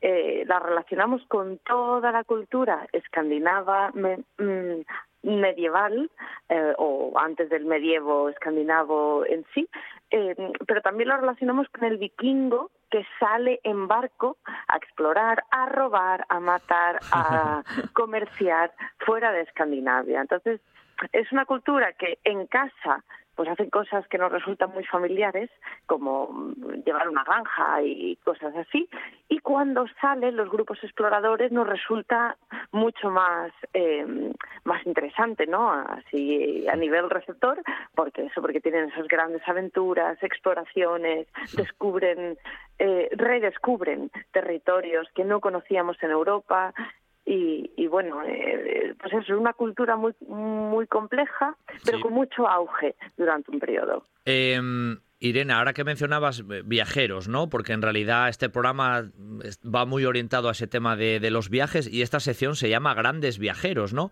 En real- Sí, realmente, realmente ellos fueron, fueron tan viajeros, incluso llegaron a estar aquí en las costas, si no me equivoco, de España y, y cantábricas específicamente, ¿no? Fueron grandes viajeros en realidad. Sí, correctamente. Tú piensas que para el año 793 eh, ya hacen sus sus grandes pinitos, digamos, de, de exploración y ataque en, lo que hoy conocemos como reconocemos como Europa, ¿no? Salieron a, a Inglaterra en barco. eh, por primera vez se recogen las fuentes el ataque al monasterio de Lindisfarne. Eso es el 793 y a partir de entonces, pues hay una explosión de presencia vikinga en pues casi todo el hemisferio norte. Aquí en concreto, en la península, mm, las fuentes los recogen por vez primera en el 844 y además eh, es en Asturias donde recogen esa prim- ese primer paso, en el 844 es en las fuentes, la crónica albedense. Eo tempore lordomani primi in Asturias venerunt. Por primera vez llegaron los vikingos a Asturias. Y después de ese primer paso, pues no es solamente una vez o dos, sino que se convierte en algo casi rutinario. Mm. Eh, aparecen por las costas eh, de toda la península en, en, diferentes fases, pues los tenemos en 844, en 859, en 851, 860 y de ahí casi anualmente eh, pasan por las costas. Y no solo las costas, también se meten en el interior peninsular. Ah. Y pasan a veces eh, temporadas, pues cuando vienen no es una semana, a veces vienen un año, a veces puede que incluso hayan estado tres años en una región. Llegaron hasta León, incluso se asentaron temporalmente o, a, medio plazo en esa zona. Entonces tenemos una presencia bastante continuada aquí en la península ibérica. ¿Buscaban algo en especial cuando venían? ¿Qué, qué, objetivo tenían cuando, cuando venían a estos lugares de costa o incluso de interior y se asentaban hasta ciertos periodos, como nos decías, más largos? Pues eh, yo como siempre, siempre, hago hincapié en que los vikingos son súper oportunistas, ¿no? Eh, y eso es una manera muy simple de decir que, que no tenían un objetivo, sino muchos objetivos. Entonces, eh, a veces pasaron por las costas y lo que mejor vino fue piratear, ¿no? Robar, eh, robar gente también, tanto para pedir rescates y de aquella de esa forma es una transacción económica, pero también gente para el mercado, los mercados esclavistas que habían en Europa y que, existían también en la península ibérica. Eh, eso por una parte, por otra parte el comercio eh, en cualquier lugar donde los vikingos estuviesen, incluso en campamentos, eh, era necesario comerciar, porque venían eh, con grandes armadas, no era un barquito o dos, estamos hablando de, de cientos o miles de personas que venían en cada campaña. Entonces había una necesidad comercial bastante importante, con lo cual habría mucho comercio. También se creaban relaciones con las gentes de los lugares donde visitaban, eh, muchas veces eh, relaciones que acababan en los vikingos siendo mercenarios a favor de las gentes que habían estado previamente atacando. De hecho, aquí en la península tenemos constancia de los vikingos actuando como mercenarios eh, para, por ejemplo, algún conde gallego Ah. Entonces eran, pues, mucho, hacían muchas cosas, pero todos les beneficiaban bastante. Sí, sí, buscaban, como tú decías, eran bien oportunistas. Oye, con, bien oportunistas. con respecto al tema de, de, los viajes, los viajes transatlánticos que tanto se han mencionado, ¿tocaron lo que es América mucho antes que, que Colón? ¿Hay alguna constatación de eso realmente, Irene? Sí, definitivamente. Eh, está constatando tanto por el registro literario histórico como por el registro arqueológico eh, los vikingos llegaron a, América ya a, finales del siglo X. Eh, un comerciante eh, que se perdió, como pasa en tantas otras ocasiones, las tormentas que son muy malas, acabó eh, visualizando eh, pues las zonas de América del Norte, sobre todo Terranova, la isla de Baffin, y volvió a Groenlandia y contó a la gente, oye, he visto esto. Y decían, ¿pero cómo no te has bajado del barco a explorar? ¿Qué sin sentido es ese? Y entonces distintas campañas fueron a, a Terranova específicamente y se asentaron durante un tiempo allí. Entonces, a principios del siglo XI tenemos eh, campañas de, pues de varios, de ciento y pico personas que han dejado constancia arqueológica. Hay edificios en un área que se llama Lonesome Meadows y, y, bueno, hay pues eh, evidencia de que hubo trabajo de metalurgia, cerraderos, eh, y eso, presencia, pero temporal. Después, supongo que al final no era económicamente viable eh, tener a gente allí por cuestiones comerciales, porque era más barato, al fin y al cabo, comerciar eh, con madera o con otras cosas desde Europa, y acabó eh, dejándose. Bueno, pero allí pasaron, allí pasaron, ¿eh? eso es lo, más destacado. Sí, desde luego. eh, Irene, el concepto de, la muerte en el ámbito vikingo, no sé, eso al final lo tenemos muy arraigado siempre culturalmente y en todas las sociedades a lo largo de la historia. Em, ese panteón vikingo que también nos suena mucho eh, de los cómics, de la cinematografía, ¿eran tan religiosos? ¿Cómo era un poco esa, esa parte, ¿no? Con respecto a la muerte y a las divinidades. Pues sí, en realidad el panteón vikingo, nosotros tenemos ciertas divinidades muy reconocidas, ¿no? Como Odín, Thor, Freya, ¿no? Pero era un panteón muy complejo. Por ejemplo, no, todas, no en todas partes de Escandinavia se veneraban con el mismo fervor a los mismos dioses. En algunos sitios era más popular uno, otro. Eh, probablemente no todos veneraran a todos los dioses a la vez, sino que, bueno, pues a mí me gusta más uno que otro, y solo me centro en este. Eh, y con respecto a la muerte, las divinidades, pues sí, juegan un, rol, porque en el panteón vikingo cada divinidad tiene su casa, ¿no? En, en ese lugar de donde viven los dioses y mucha de la gente que moría pensaba que tras la muerte iba a pasar esa eternidad en una de las casas de los dioses. La que nosotros más conocemos es Valhalla, que es la casa de Odín, la gran casa, la gran sala de Odín que era enorme, eh, pues ahí los, sobre todo eh, sabemos que los guerreros, ¿no? Eran elegidos por las valquirias, iban a Valhalla eh, a pasar la eternidad practicando la lucha durante el día y bebiendo y festejando por la noche. Eh, pero no solo pasaban los guerreros el, ese, ese eh, post-vida en, el, en Valhalla, también había otra sala, la sala de Freya, que también se llevaba el 50% de los guerreros que caían en batalla. Mm. Entonces había varias eh, posibilidades para los guerreros eh, después de la muerte. Tenemos un lugar llamado Hel, que también es un recurso de post-mortem bastante normal. Incluso tenemos un dios, el dios Valde, que muere y va a Hel. Incluso los mismos dioses van a, a lugares de ultratumba. qué, qué curioso. Eh, Irene, los, los vikingos viajaron mucho, como estábamos diciendo. ¿Dejaron huella, porque esto te lo había leído, incluso que en Santa Sofía, en Estambul, hay algún graffiti hecho por los vikingos? Correcto, sí, eso es algo que menciono en el libro, que a mí me, me encanta. Algún día espero poder ir eh, y ver eso con mis propios ojos, eh, porque, claro, Constantinopla tenía una gran presencia, primero de comerciantes que venían de las zonas rus, en, por ejemplo, lo que hoy es Ucrania, eh, y después el emperador eh, tuvo mucho contacto con la gente se, que bueno que llamamos vikingos eh, porque eh, tenía un ejército personal eh, que es la guardia la famosa guardia varega. Que, que en un momento estuvo compuesta de miles de hombres que estaban en Constantinopla. Entonces había una presencia cultural de estos grupos en Constantinopla y dejó esos vestigios, ¿no? Grafitis, eh, incluso, por ejemplo, yo creo que esto es fascinante, hay una, una inscripción rúnica ¿Mm? en un león que estaba, ahora está en Venecia, pero originalmente estaba en el puerto griego, en el puerto de Atenas de Pireos.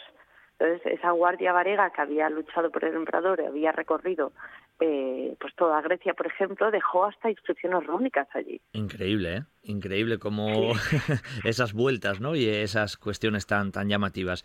Eh, con respecto a la vida, a la vida familiar vikinga, casi te hago una doble pregunta eh, en una misma, Irene. Eh, ¿Cómo era un poco ese aspecto de vida familiar y también el, el papel que la mujer vikinga tenía? ¿Era también guerrera? ¿Iba al frente a veces incluso de las tropas? ¿Cómo, cómo era un poco ese aspecto? Do- doblemente, ¿no? Vida familiar por un lado y el papel femenino en el ámbito vikingo. Bueno, pues yo creo que la, pregunta va un poco conjunta, ¿no? Yo creo que la mujer participaba eh, de todos los aspectos de la vida vikinga en, en diferentes cuantías, pero en la vida familiar, pues cuando uno, cuando uno piensa en la edad vikinga, eh, en la vida diaria, pues una cosa bastante común para una sociedad eh, comercial y agraria.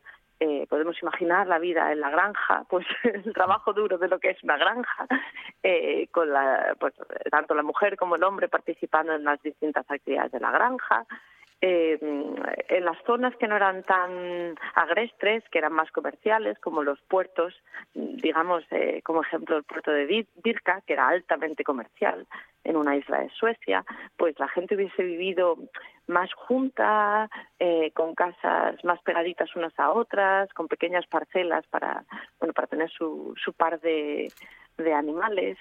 Eh, y todo y toda la familia hubiera estado eh, metida en la producción comercial, en la preparación del producto, en la venta del producto, eh, pues pues eso, una vida diaria de una sociedad tanto comercial como agreste.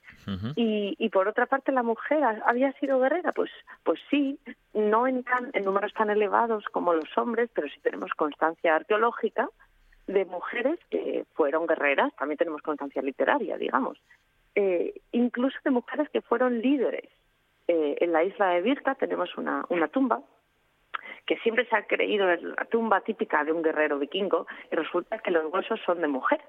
Eh, y esta mujer en concreto es una mujer que hubiese pasado tiempo en las zonas Rus, que era una líder curtida porque está eh, enterrada muy cerca del fortín, con muchas armas, en una zona de, liderazgo. Entonces sí que hubiese existido ese rol también para la mujer bebían, como sale tanto en las series que se da esa imagen también de... Tú tienes que contarme eso, que aquí en Asturias ya sabes que lo del comercio y el bebercio nos gusta y tengo que preguntarte, ¿los vikingos también tenían esa tradición tan arraigada o los Creo exageramos? Que también les gustaba, sí. El comercio y el bebercio también, también, también triunfaban en la edad vikinga. Y, desde, y además distintos tipos de bebidas, ¿no? Eh, yo creo que pues la cerveza, como en todas partes de Europa, tuvo también su, su fuerte eh, y también se hubiese consumido como parte de la vida diaria, incluso como parte de la alimentación. Eh, pero también bebían otras bebidas en, las, en los festines, en, cuando la gente se juntaba en las salas de, de los jefes locales, se bebía hidromiel, que, que, era una bebida eh, pues de más prestigio. Incluso en Valhalla, la sala de Odín, allí también se bebe hidromiel. De hecho, Odín tiene una cabra, en, bueno, no tiene, vive una cabra llamada Heidrun, en la mitología, en, los techos de Valhalla, y de sus ubres mana hidromiel. Entonces es una bebida de un componente bastante mitológico. Pero también bebían otras bebidas como leche de cabra fermentada o vino, eh, vino como cualquier otro europeo. Eh, de hecho, a mayor el comercio con Europa, mayor se convierte el vino, mayormente se convierte el vino en una, en una bebida de prestigio que hay que tener eh, para ofrecer a los invitados. No, no, no está bien, no está mal esto de la hidromiel. me quedo yo con bien, había lección. me quedo yo con eso también. Eh, la serie que te decía antes al principio, ¿no? Las andanzas de Ragnar Lodbrok, que tanta fama han tenido los últimos tiempos. Está bien traído, está bastante bien, no sé, mostrado. Siempre hay exageraciones en la cinematografía. ¿Tú cómo lo ves desde tu punto de vista de investigadora y que conoce bien este mundo? Hombre, yo la verdad es que cuando eh, entiendo que la, que la literatura y el cine y todo esto, al fin y al cabo son ficciones. Y, y, como ficciones, yo prefiero la serie de vikingos, no me parece una mala ficción en cómo, cómo mm, coge la, la vikinga para, para crear la serie. No es de las que más me disgustan, la verdad, porque sí que han tomado pues cosas que sabemos ahora de la arqueología, eh, pues el interés por la mitología y por el, el componente de relación personal con los dioses, mm, creo que está mejor traído que cosas que hemos tenido en el pasado, como si vemos cualquier película de los años, pues yo que sé, de los años 60 o algo así, que es un poco más el vikingo como brutal, bárbaro, eh, que lo que presenta la serie. Pero aún así es una ficción, entonces eh, se mueve también dentro del componente ficcional del el personaje de Ragnar, ¿no? Sí. que ya tiene su propia saga durante la Edad Media, entonces eh, a mí, a mí me gusta. Eh, esa película que te decía antes de El hombre del norte ahora también es muy interesante verla porque es como otro giro más eh, de la ficción integrando lo que sabemos de la investigación. Entonces hay muchos guiños arqueológicos súper chulos y sobre todo el componente ritual eh, religioso y ritual que por primera vez aparece de una forma diferente representada en la pantalla. Creo que eso es súper interesante, eh, pero en general sí que es cierto que casi todas las ficciones que vemos sobre los vikingos siguen siempre eh, alrededor de por los grandes personajes masculinos, mm, guerreros. Entonces la idea del hombre guerrero es, siempre es lo más recurrente. Lo más recurrente, sí. Sí, lo más recurrente. Eh, a lo mejor haremos, eh, veremos algo diferente en los tiempos. La próxima vez que se recicle el interés de los vikingos. Eh, la última que te hago, en el, en el libro, que debo decir además, que Irene tiene en la editorial Almuzara Historia de los, de los vikingos, que, que, sin duda además el libro es atractivo y divertido, debo decir las, las dos cosas. Ay, gracias. Que, es el, el ajedrez de Lewis, que hay unas fotografías ahí muy curiosas de... ¿Qué es ese ajedrez, Irene? Ay, pues es un, ajedrez que ya es medieval, ya se sale un poco de la era vikinga, pero sigue teniendo la misma eh, el mismo componente pues, casi iconográfico, ¿no? La iconografía, ¿eh? Tradicional, parece. Sí, sí, mucho, porque los juegos de mesa son muy importantes durante la era vikinga y los encontramos, de hecho, juegos de mesa como el ajedrez, eh, parecidos, o también el ajedrez en sí, eh, en enterramientos de líderes vikingos en, barcos, por ejemplo, o de gente de gran importancia social en la vikinga en sus enterramientos, habían estos juegos. Entonces, eh, es posible que estuviesen relacionados con la vida de, las clases altas, digamos, o incluso con la vida eh, de la gente que viajaba en barco eh, o de los estrategas. Eh, hay algo de relación con el liderazgo, jugar a ajedrez o a juegos de mesa parecidos que tenían en la edad vikinga. El ajedrez de Luis es espectacular. Cualquier persona que, que tenga acceso a ir a, pues, a, verlo al museo, a uno de los museos. Hay piezas que las que las llevan en rota y algunas que puedes ir a verlas.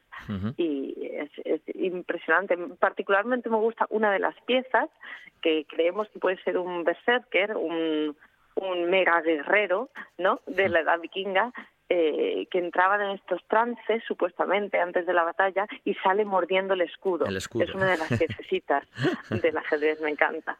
Bueno, pues todo esto y, mucho más eh, se encuentra ahí en, en, la editorial también Almuzara, en esta historia de, de los vikingos de Irene García Losquiño, que nos acompañó, doctora en estudios escandinavos por la Universidad de Aberdeen y con una gran labor de, divulgación, como acabáis de comprobar en, estos minutos, que dio gusto escucharla y quedaría para mucho más. Irene, un abrazo muy fuerte desde, desde tierras asturianas, por donde pasaron los vikingos, como bien nos decías.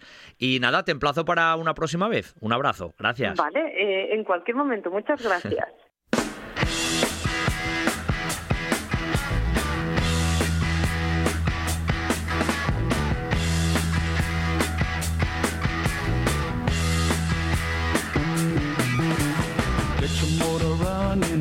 Buen día para viajar con Pablo Vázquez. Música de subirnos en moto. Ya sabéis que en un buen día para viajar, de vez en cuando, tenemos a Sonia Barbosa, motera por excelencia de Asturias y gran viajera, y que nos presta muchísimo tenerla como amiga y colaboradora aquí en un buen día para viajar para proponeros rutas en moto por Asturias. Hoy creo que nos vamos hacia el oriente, pero vamos a presentar a nuestra colaboradora y amiga. Buenos días, Sonia. Hola, buenos días, Pablo. Bueno, un placer, ¿eh? Que te pases de nuevo por aquí, ¿eh? Siempre moto, sobre dos ruedas. Por supuesto. Hoy decía yo que nos vamos al oriente, ¿no, Sonia? Sí, en la ruta de hoy es una ruta circular. Empezaremos mirando al mar, eh, nos adentraremos hacia la zona de picos de Europa. De hecho, serán eh, protagonistas en varias ocasiones y luego volveremos a salir otra vez hacia la costa. O sea, mar, montaña y mar. Exacto. bueno, ¿dónde empezamos, Sonia? Pues como te digo, mirando hacia el mar, hacia los agrestes acantilados eh, de San Emeterio, en Timiango, en, esta ocasión atravesaremos varios, eh, varios concejos, ¿no? En este caso comenzamos en el concejo de Deva y eh, aquí en Pimiango podremos visitar muy cerquita la, eh, la cueva paleolítica de, del Pindal, que estaría abierta de miércoles a domingo y habría que llamar para obtener cita previa para poder verla. Sí, sí, muy importante además, patrimonio de la humanidad, ¿eh? Exacto, exacto, es eh, impresionante. Yo recuerdo que uno de mis exámenes en la facultad fue la prehistoria en España, duró cuatro horas el examen, imagínate, cuatro horas de examen ahí escribiendo todo lo que podíamos y esta era una de las eh, referencias, por supuesto. Además, ese lugar de los acantilados de San Emeterio son un paisaje de esos preciosos que tenemos en la costa asturiana, Sonia. Sí, el pueblo está pues como haciendo de atalaya, ¿no? También porque desde él puedes mirar hacia Picos y puedes mirar hacia el mar. Así es. Que es eh, la, gran suerte que tenemos en Asturias. Tenemos muy cerquita al mar y muy cerquita a la montaña y eso no todo el mundo puede decirlo. No, eso es verdad. Mm. Oye, desde Pimiango cogemos la moto y ¿para dónde tiramos? Pues nos vamos a unos cuatro kilómetros y medio, cinco, a un pueblo que fue elegido en el año 2015 pueblo ejemplar princesa de Asturias y no es otro que Colombres. como anécdota también deciros que recuerdo en mis primeros viajes en moto fue yo creo que no llevaba ni un mes con la moto y me acerqué a este lugar en un grupo con un grupo de moteros y a mí aquello me parecía que quedaba lejísimos desde Avilés.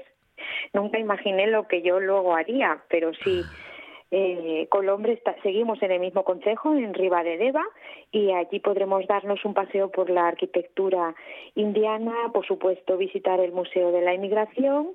Eh, no debemos olvidar que esta inmigración asturiana a finales del siglo XIX y principios del siglo XX pues constituyó todo un fenómeno social, ¿no? El propio, el propio edificio eh, del, del museo pues es, eh, fue una casa, es una casa que fue construida por el emigrante a México Íñigo Noriega Lasso, es del año 1906 y lleva el nombre de Quinta Guadalupe en honor a su a su esposa.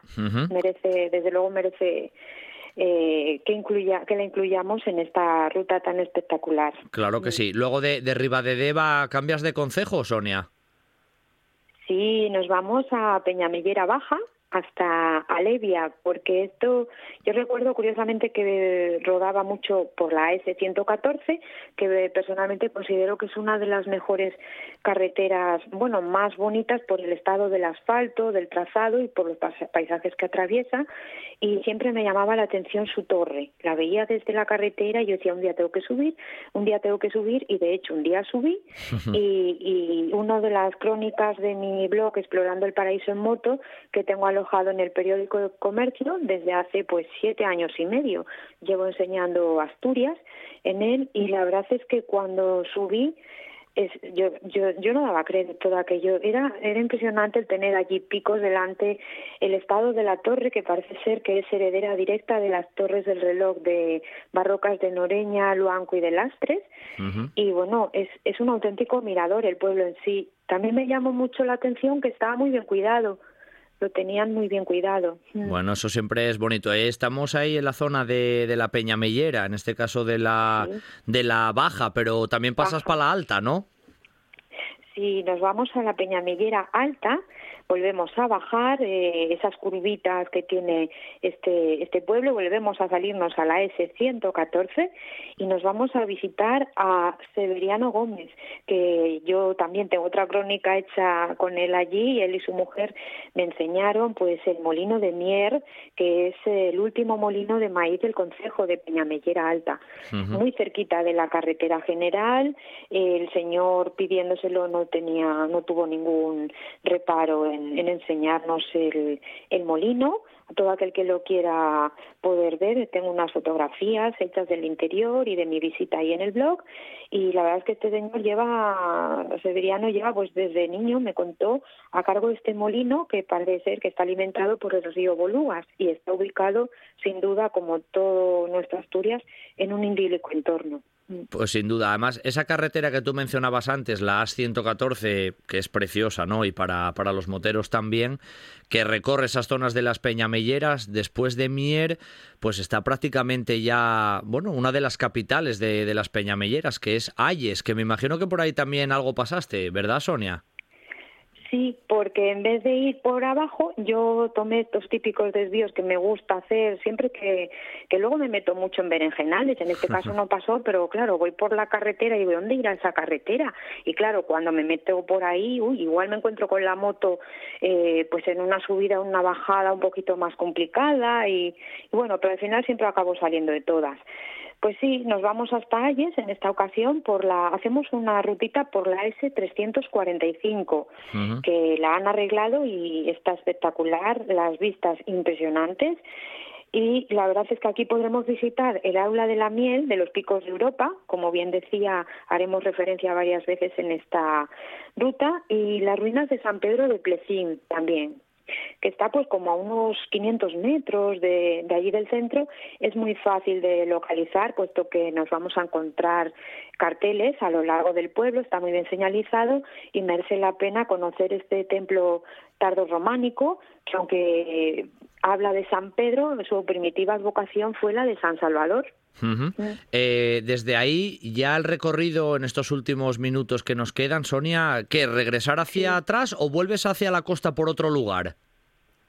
Sí, sí, bajamos otra vez, o sea, acabamos la S345 sí. y nos vamos, cambiamos de consejo, dejamos atrás la Peña Miguera Alta y nos vamos hasta el consejo de Cabrales. Ah. Otra subidita para volver a hablar de picos de Europa.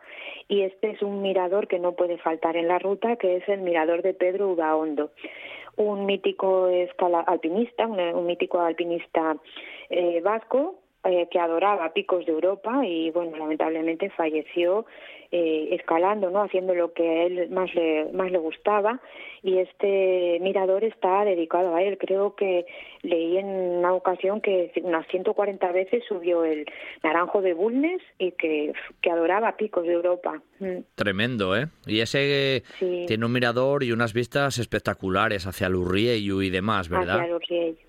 Exacto, exacto, hacia Lurriello. Ahí en días despejados las vistas eh, son de infarto. Tenemos allí unas mesas de picnic, unos letreros que nos explican un poco lo que alcanza a ver nuestra vista. Y después de aquí, pues ya volvemos a descender, a irnos a la carretera general Sí. y para salir a la costa, como a mí me gusta hacer esos desvíos y por lo nada convencional, pues después del Ortivero y el Alto de las Estazadas, que nada tienen que envidiar a todo lo anterior porque también las vistas son impresionantes, son auténticos miradores, cogeríamos en la S115, subiríamos hasta el, hasta el Mazucu, a este lugar Ah. pues histórico donde se tuvo lugar una, una esta, en esta zona tuvo lugar duras batallas ¿no? durante la guerra civil. De hecho, es curiosidad eh, que a la entrada del pueblo está la capilla Ángel de la Guarda y donde la campana es la cabeza de una bomba de aviación. Mm, o sea, quedan restos, ¿eh? Todavía de esos episodios de la guerra.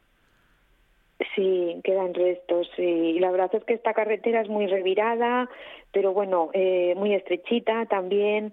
Después de Mazucu ya bajaríamos otra vez, ya estaríamos hacia la costa y haríamos la circular hacia Pimiango o hacia donde quiera el motorista o eh, la persona que quiera hacer esta ruta. Mm, tengo que decir que como sé que me vas a preguntar cuántos kilómetros son, ya te lo digo yo. ¿Cómo conoces ya, eh? Lo sé, lo sé. Y ya lo he mirado y son unos 115 kilómetros de ruta. Es un recorrido que decías tú circular y 115 kilómetros, ¿eh? Se dice pronto, Sonia, y, y vas por un montón de lugares, de, de paisajes y bueno, de paisajes impresionantes los que mencionabas, pero también arqueología, pequeñas iglesias, mm, pequeños museos. La verdad que son siempre esos lugares secretos que guarda Asturias, Sonia. Sí, estas eh, rutas eh, para mí es muy eh, es todo un honor poder ofrecer al programa este tipo de rutas y poder potenciar un poco, como te dije en el anterior eh, programa, el mototurismo, ¿no? Yo cuando salgo con la moto me gusta ir a ver eh, sitios, lugares, sobre todo conocer personas como a Sevillano, ¿no? Mm, creo que los lugares se complementan con las personas, los lugareños con los que me encuentro en ellos y, y es impresionante pues el poder mm, favorecer que la gente que anda en moto pues eh, la única diferencia que tengo con otra persona que lo hace, pues que lo va a hacer en coche o en bici, pues yo las hago en moto. Lógicamente, claro que sí. Oye, lo- en últimos 30 segundinos, ¿qué tienes preparado algún viaje ya por ahí? Porque tú siempre estás pensando en viajar, no me digas que no. ¿Qué tienes previsto por ahí? Adelántanos algo. Sí, sí, bueno, yo en, en poquito ya me iré a, a finalizar la segunda etapa de la Vuelta al Mundo, Vancouver, Nueva York. Y bueno, la verdad es que me han dicho que es una las personas más cercanas que saben todo lo que he vivido, ¿no? Porque mi moto estaba en Rusia cuando Sí, es estalló la guerra con Ucrania, con lo cual ah, me ha tocado la pandemia y la guerra para poder sacarla de allí. Pero bueno, eh, me encontraré con ella en Vancouver y finalizaré la vuelta al mundo en Nueva York. Recorreré de costa a costa Estados Unidos, entraré por Seattle, visitaré Dakota del Sur, eh, Montana, Washington, Madre Eh, mía. Pues bueno, 11 o 12 estados. espero que luego, después que lo hagas, ya sabes, nos lo cuentes aquí como siempre, ¿eh? todas las aventuras que, que vas a vivir para hacer ese pedazo de, de viaje en moto. Que bueno, siempre nos encanta, ya sabéis, tener esos recorridos moteros, pero especialmente nos encanta que nos los cuente Sonia Barbosa porque lo hace muy bien y además siempre pone mucha pasión en, en sus narraciones. Sonia, un beso, ¿eh? gracias como siempre y hasta, hasta el próximo. Un abrazo a todos. Gracias a vosotros. Restaurante Cervecería Bor. Cervezas artesanas de todo el mundo. Pan y pizzas a partir de masa madre. Empanadillas argentinas y unas hamburguesas de campeonato. En Gijón, en Prendespando 29, Cervecería Restaurante Bor. Producto, calidad y excelencia al alcance de todos. Ven a Bor. Esto es RPA, la radio autonómica de Asturias.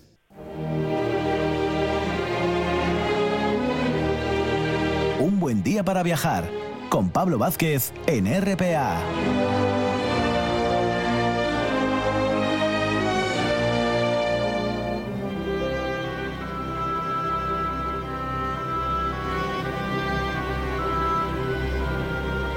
Y sí, vamos a hacer turismo, turismo en la antigüedad y en la antigüedad romana.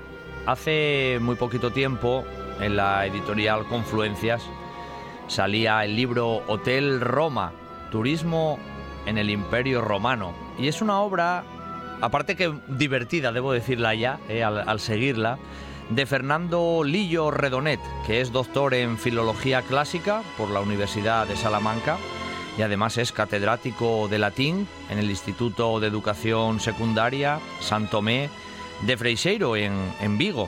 Además, muchos años de, investigación, de divulgación, donde el mundo clásico siempre ha sido su interés ¿no? y su punto principal, en- precisamente en esta cuestión de la, de la divulgación.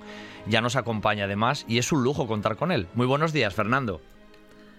Buenos días, Pablo. Encantado de estar con vosotros. Bueno, un placer, ¿eh? Un placer. Siempre que te pases por aquí unos, unos minutos para, bueno, para hablar de, mm, de Hotel Roma, ¿no? ¿Cómo te decidiste casi lo primero a, a escribir un poco sobre el turismo en la, antigua, en la antigüedad clásica? ¿Había tal turismo, Fernando?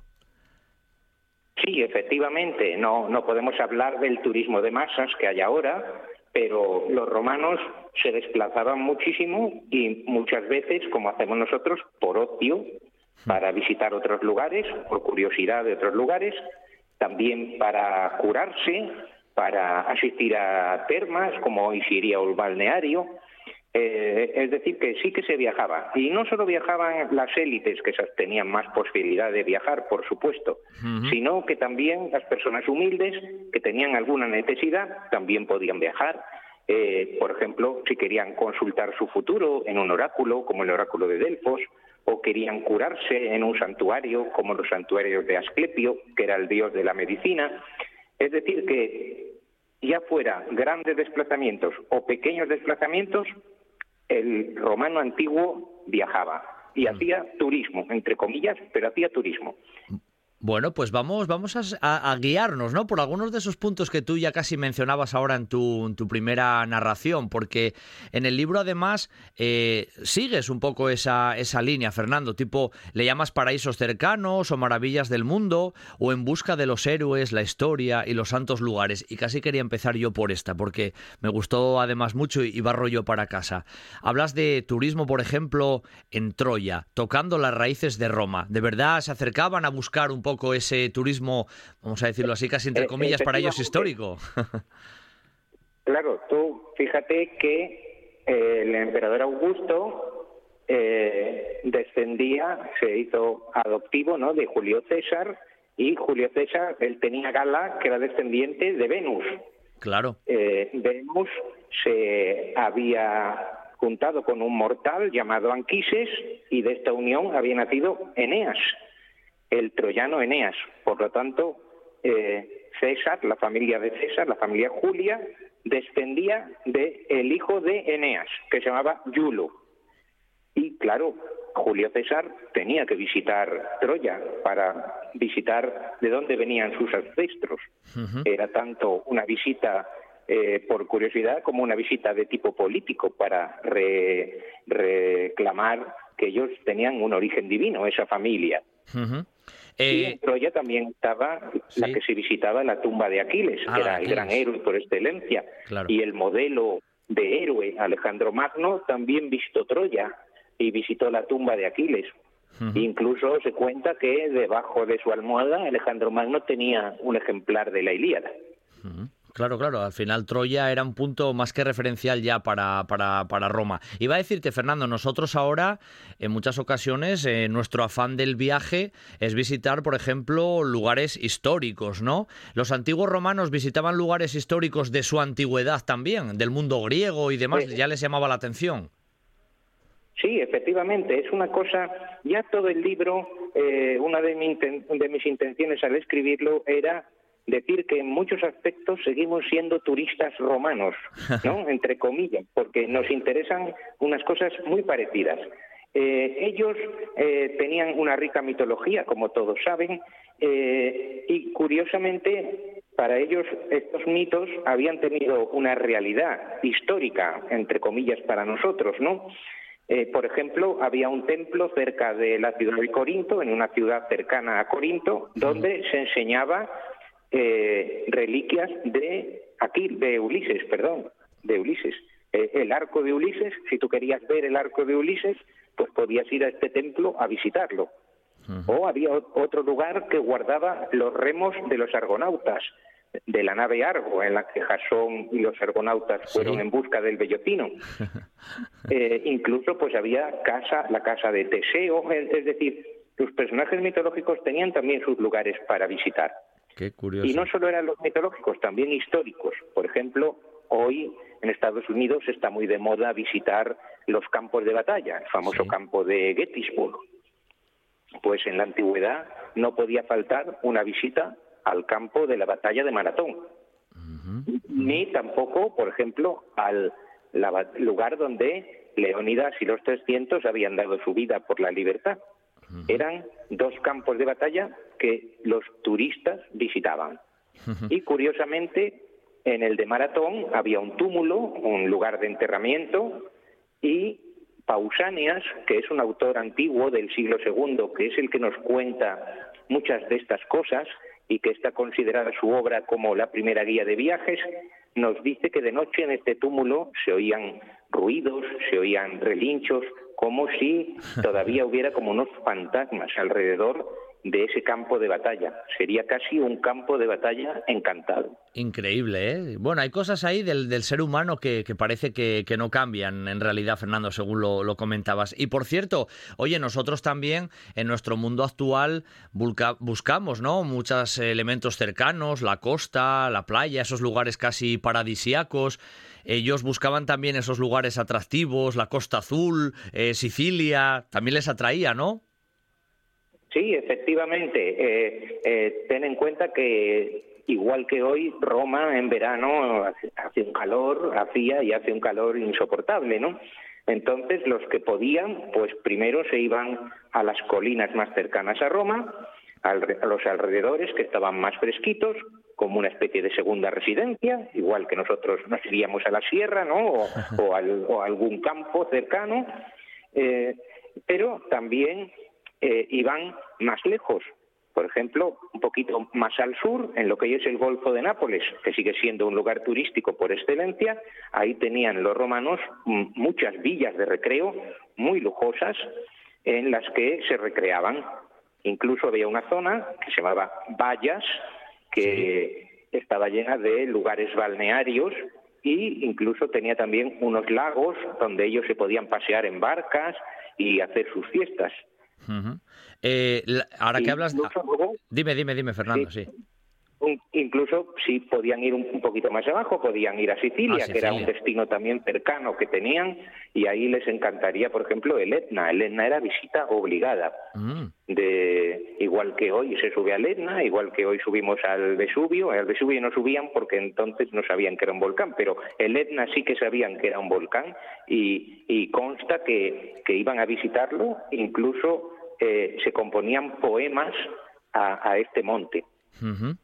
Qué, curioso. Nombraste ahora los balnearios. Esto es ahora muy típico en nuestro, bueno, nuestra actualidad. La balneoterapia, eh, la salud, eh, el agua, la relación con, del agua con la salud. Los romanos eso lo llevaban también muy a gala. Efectivamente, había muchos santuarios de curación. La diferencia es que hoy normalmente los santuarios, los balnearios no tienen ningún componente religioso, pero en la antigüedad el componente religioso era fundamental, porque en, los lugares donde había una fuente, pues con aguas termales o curativas, se consideraba que allí habitaba la divinidad. Y normalmente los dedicaban a las ninfas, a las ninfas, a las diosas de las aguas. Había que distinguir entre, digamos, las grandes termas de Roma, que eran más bien tipo higiénico, de los santuarios de curación, en los que eh, primaba más que el agua tuviera algún componente salutífero. Y entonces pues hacían ofrendas a las divinidades de los lugares y combinaban un poquito lo que era eh, la curación también con el recreo. Eh, en este aspecto, pues también eh, tenemos lo que eran los santuarios de curación a los que me refería al principio, que estaban dedicados al dios Asclepio, Esculapio para los romanos, en, por ejemplo el de Epidauro en Grecia era muy importante, y en Pérgamo había uno de los más importantes que ese se conserva en las ruinas y podemos ver que combinaba perfectamente el aspecto sagrado de ofrendas al dios de la medicina, el aspecto curativo con salas eh, para baños, con salas también para todo tipo de tratamientos que hoy nosotros también eh, haríamos, como con fango, y también incluso tenía un teatro y una biblioteca para que la estancia fuera lo más completa y agradable posible. Sin duda, sin duda, que no faltara ningún ningún lujo. Eh, nosotros ahora también practicamos, la gente que es aficionada, por ejemplo, al fútbol, el turismo deportivo, ¿no? Sigues a tu equipo, vas a aquella ciudad, a la otra. El concepto turismo deportivo, ese ámbito del espectáculo público, en la antigua Roma también eran conscientes de él. Sí, bueno, siempre hay que salvar las diferencias, pero por ejemplo, en Olimpia, que era un santuario, no era una ciudad, era un santuario, se reunían cada cuatro años, como todos saben, para los Juegos Panhelénicos y digamos que solamente tenían alojamiento oficial las personalidades más importantes. Todo el resto de la población que acudía se alojaba en tiendas de campaña, en los alrededores, casi podíamos compararlo con un festival veraniego de los nuestros, ¿no? y se concentraba muchísima gente para ver los Juegos Olímpicos en el estadio o en el, o en el hipódromo.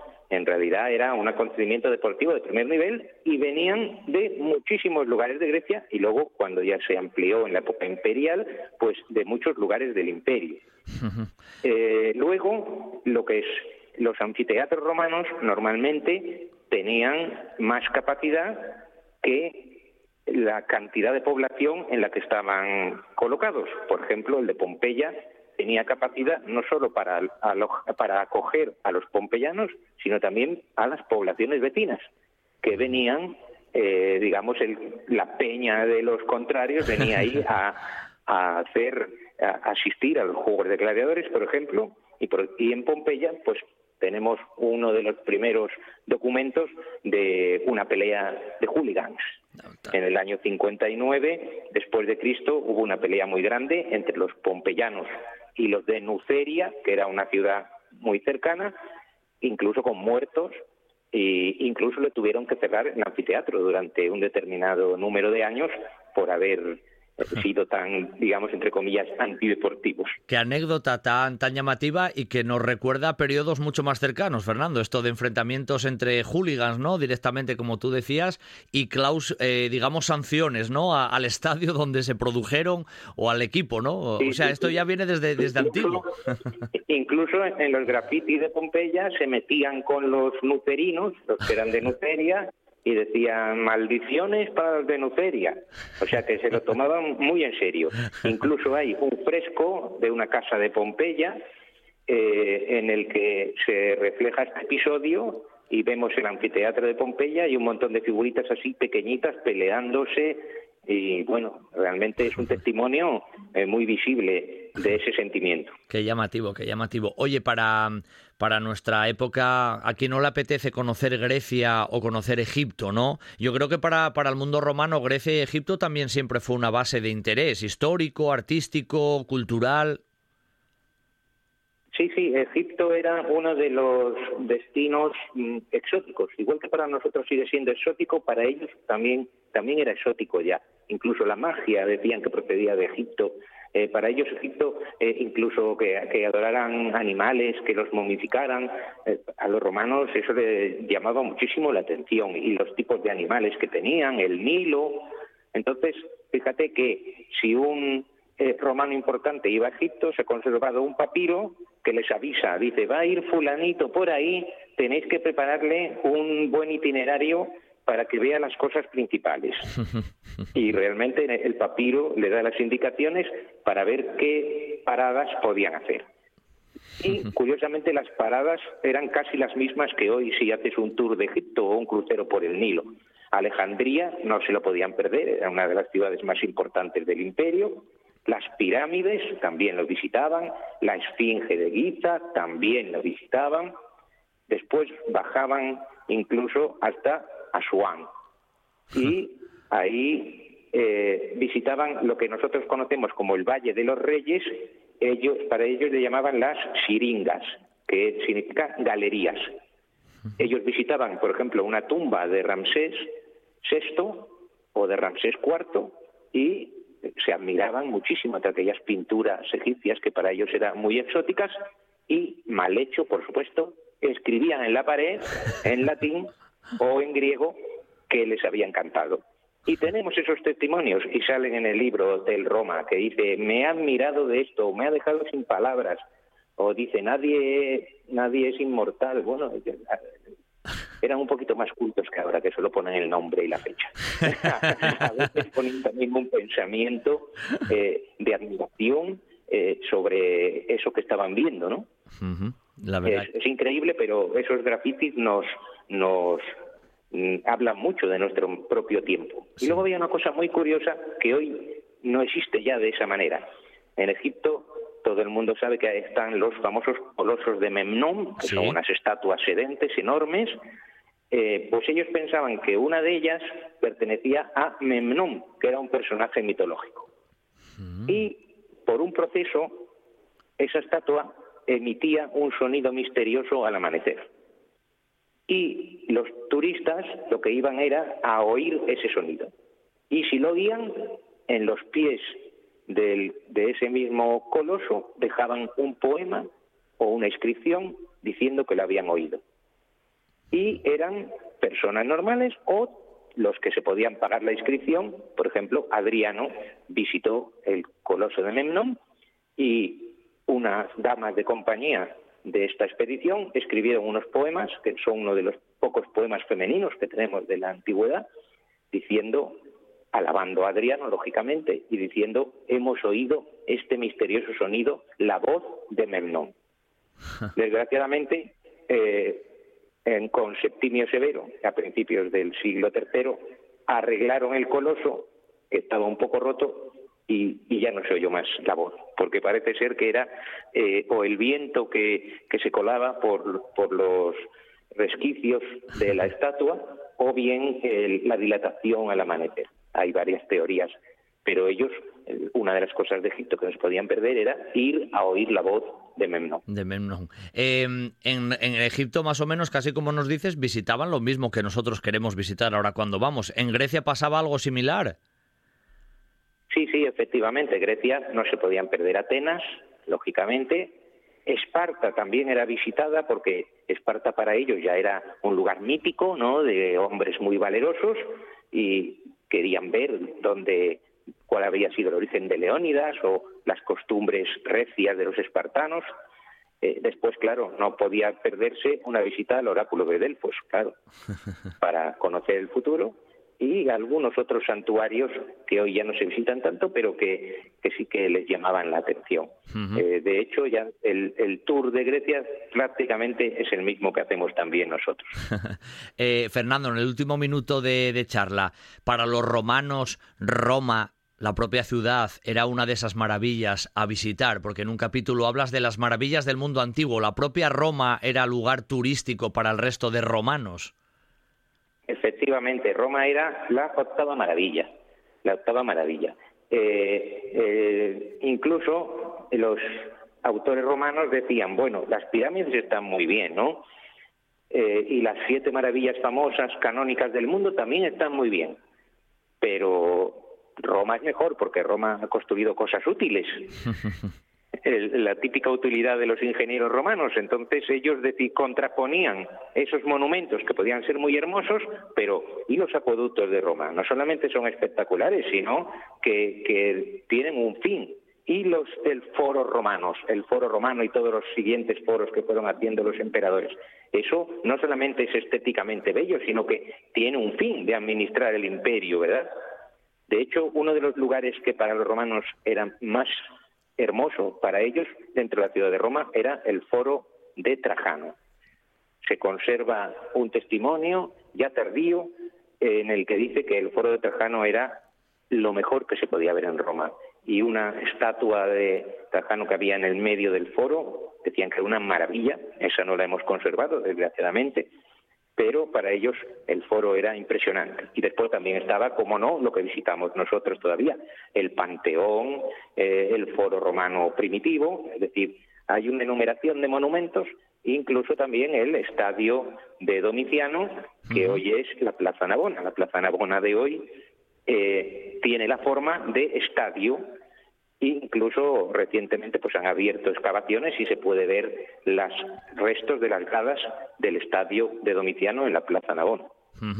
Eh, por lo que nos has contado en estos minutos, Fernando, seguimos siendo muy romanos, ¿no? Casi lo que decías al principio como reflexión inicial nos vale para, para el final. Si queréis indagar mucho más, ¿no? En esta, en esta forma de viaje, ¿no? De, de los romanos en la antigüedad, hay que leer en esta editorial Confluencias Hotel Roma, ¿eh? Turismo en el Imperio Romano, del doctor en Filología Clásica por la Universidad de Salamanca y catedrático de, de, latín, Fernando Lillo, que nos acompañó estos minutos en esta mañana de domingo y que ha sido un placer tenerlo. Fernando, un abrazo desde Asturias y hasta muy pronto. ¿eh?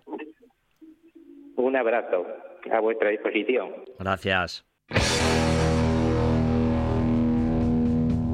Gran viaje de radio el que tuvimos este fin de semana del mes de junio, pero no se queda la cosa aquí. El viaje continúa siempre en un buen día para viajar. Regresaremos el próximo fin de semana con mucho más arte, cultura, viajes y turismo. En la técnica, Juan Saez Pendás, Quique Reigada y al micrófono, Pablo Vázquez. Hasta el próximo sábado.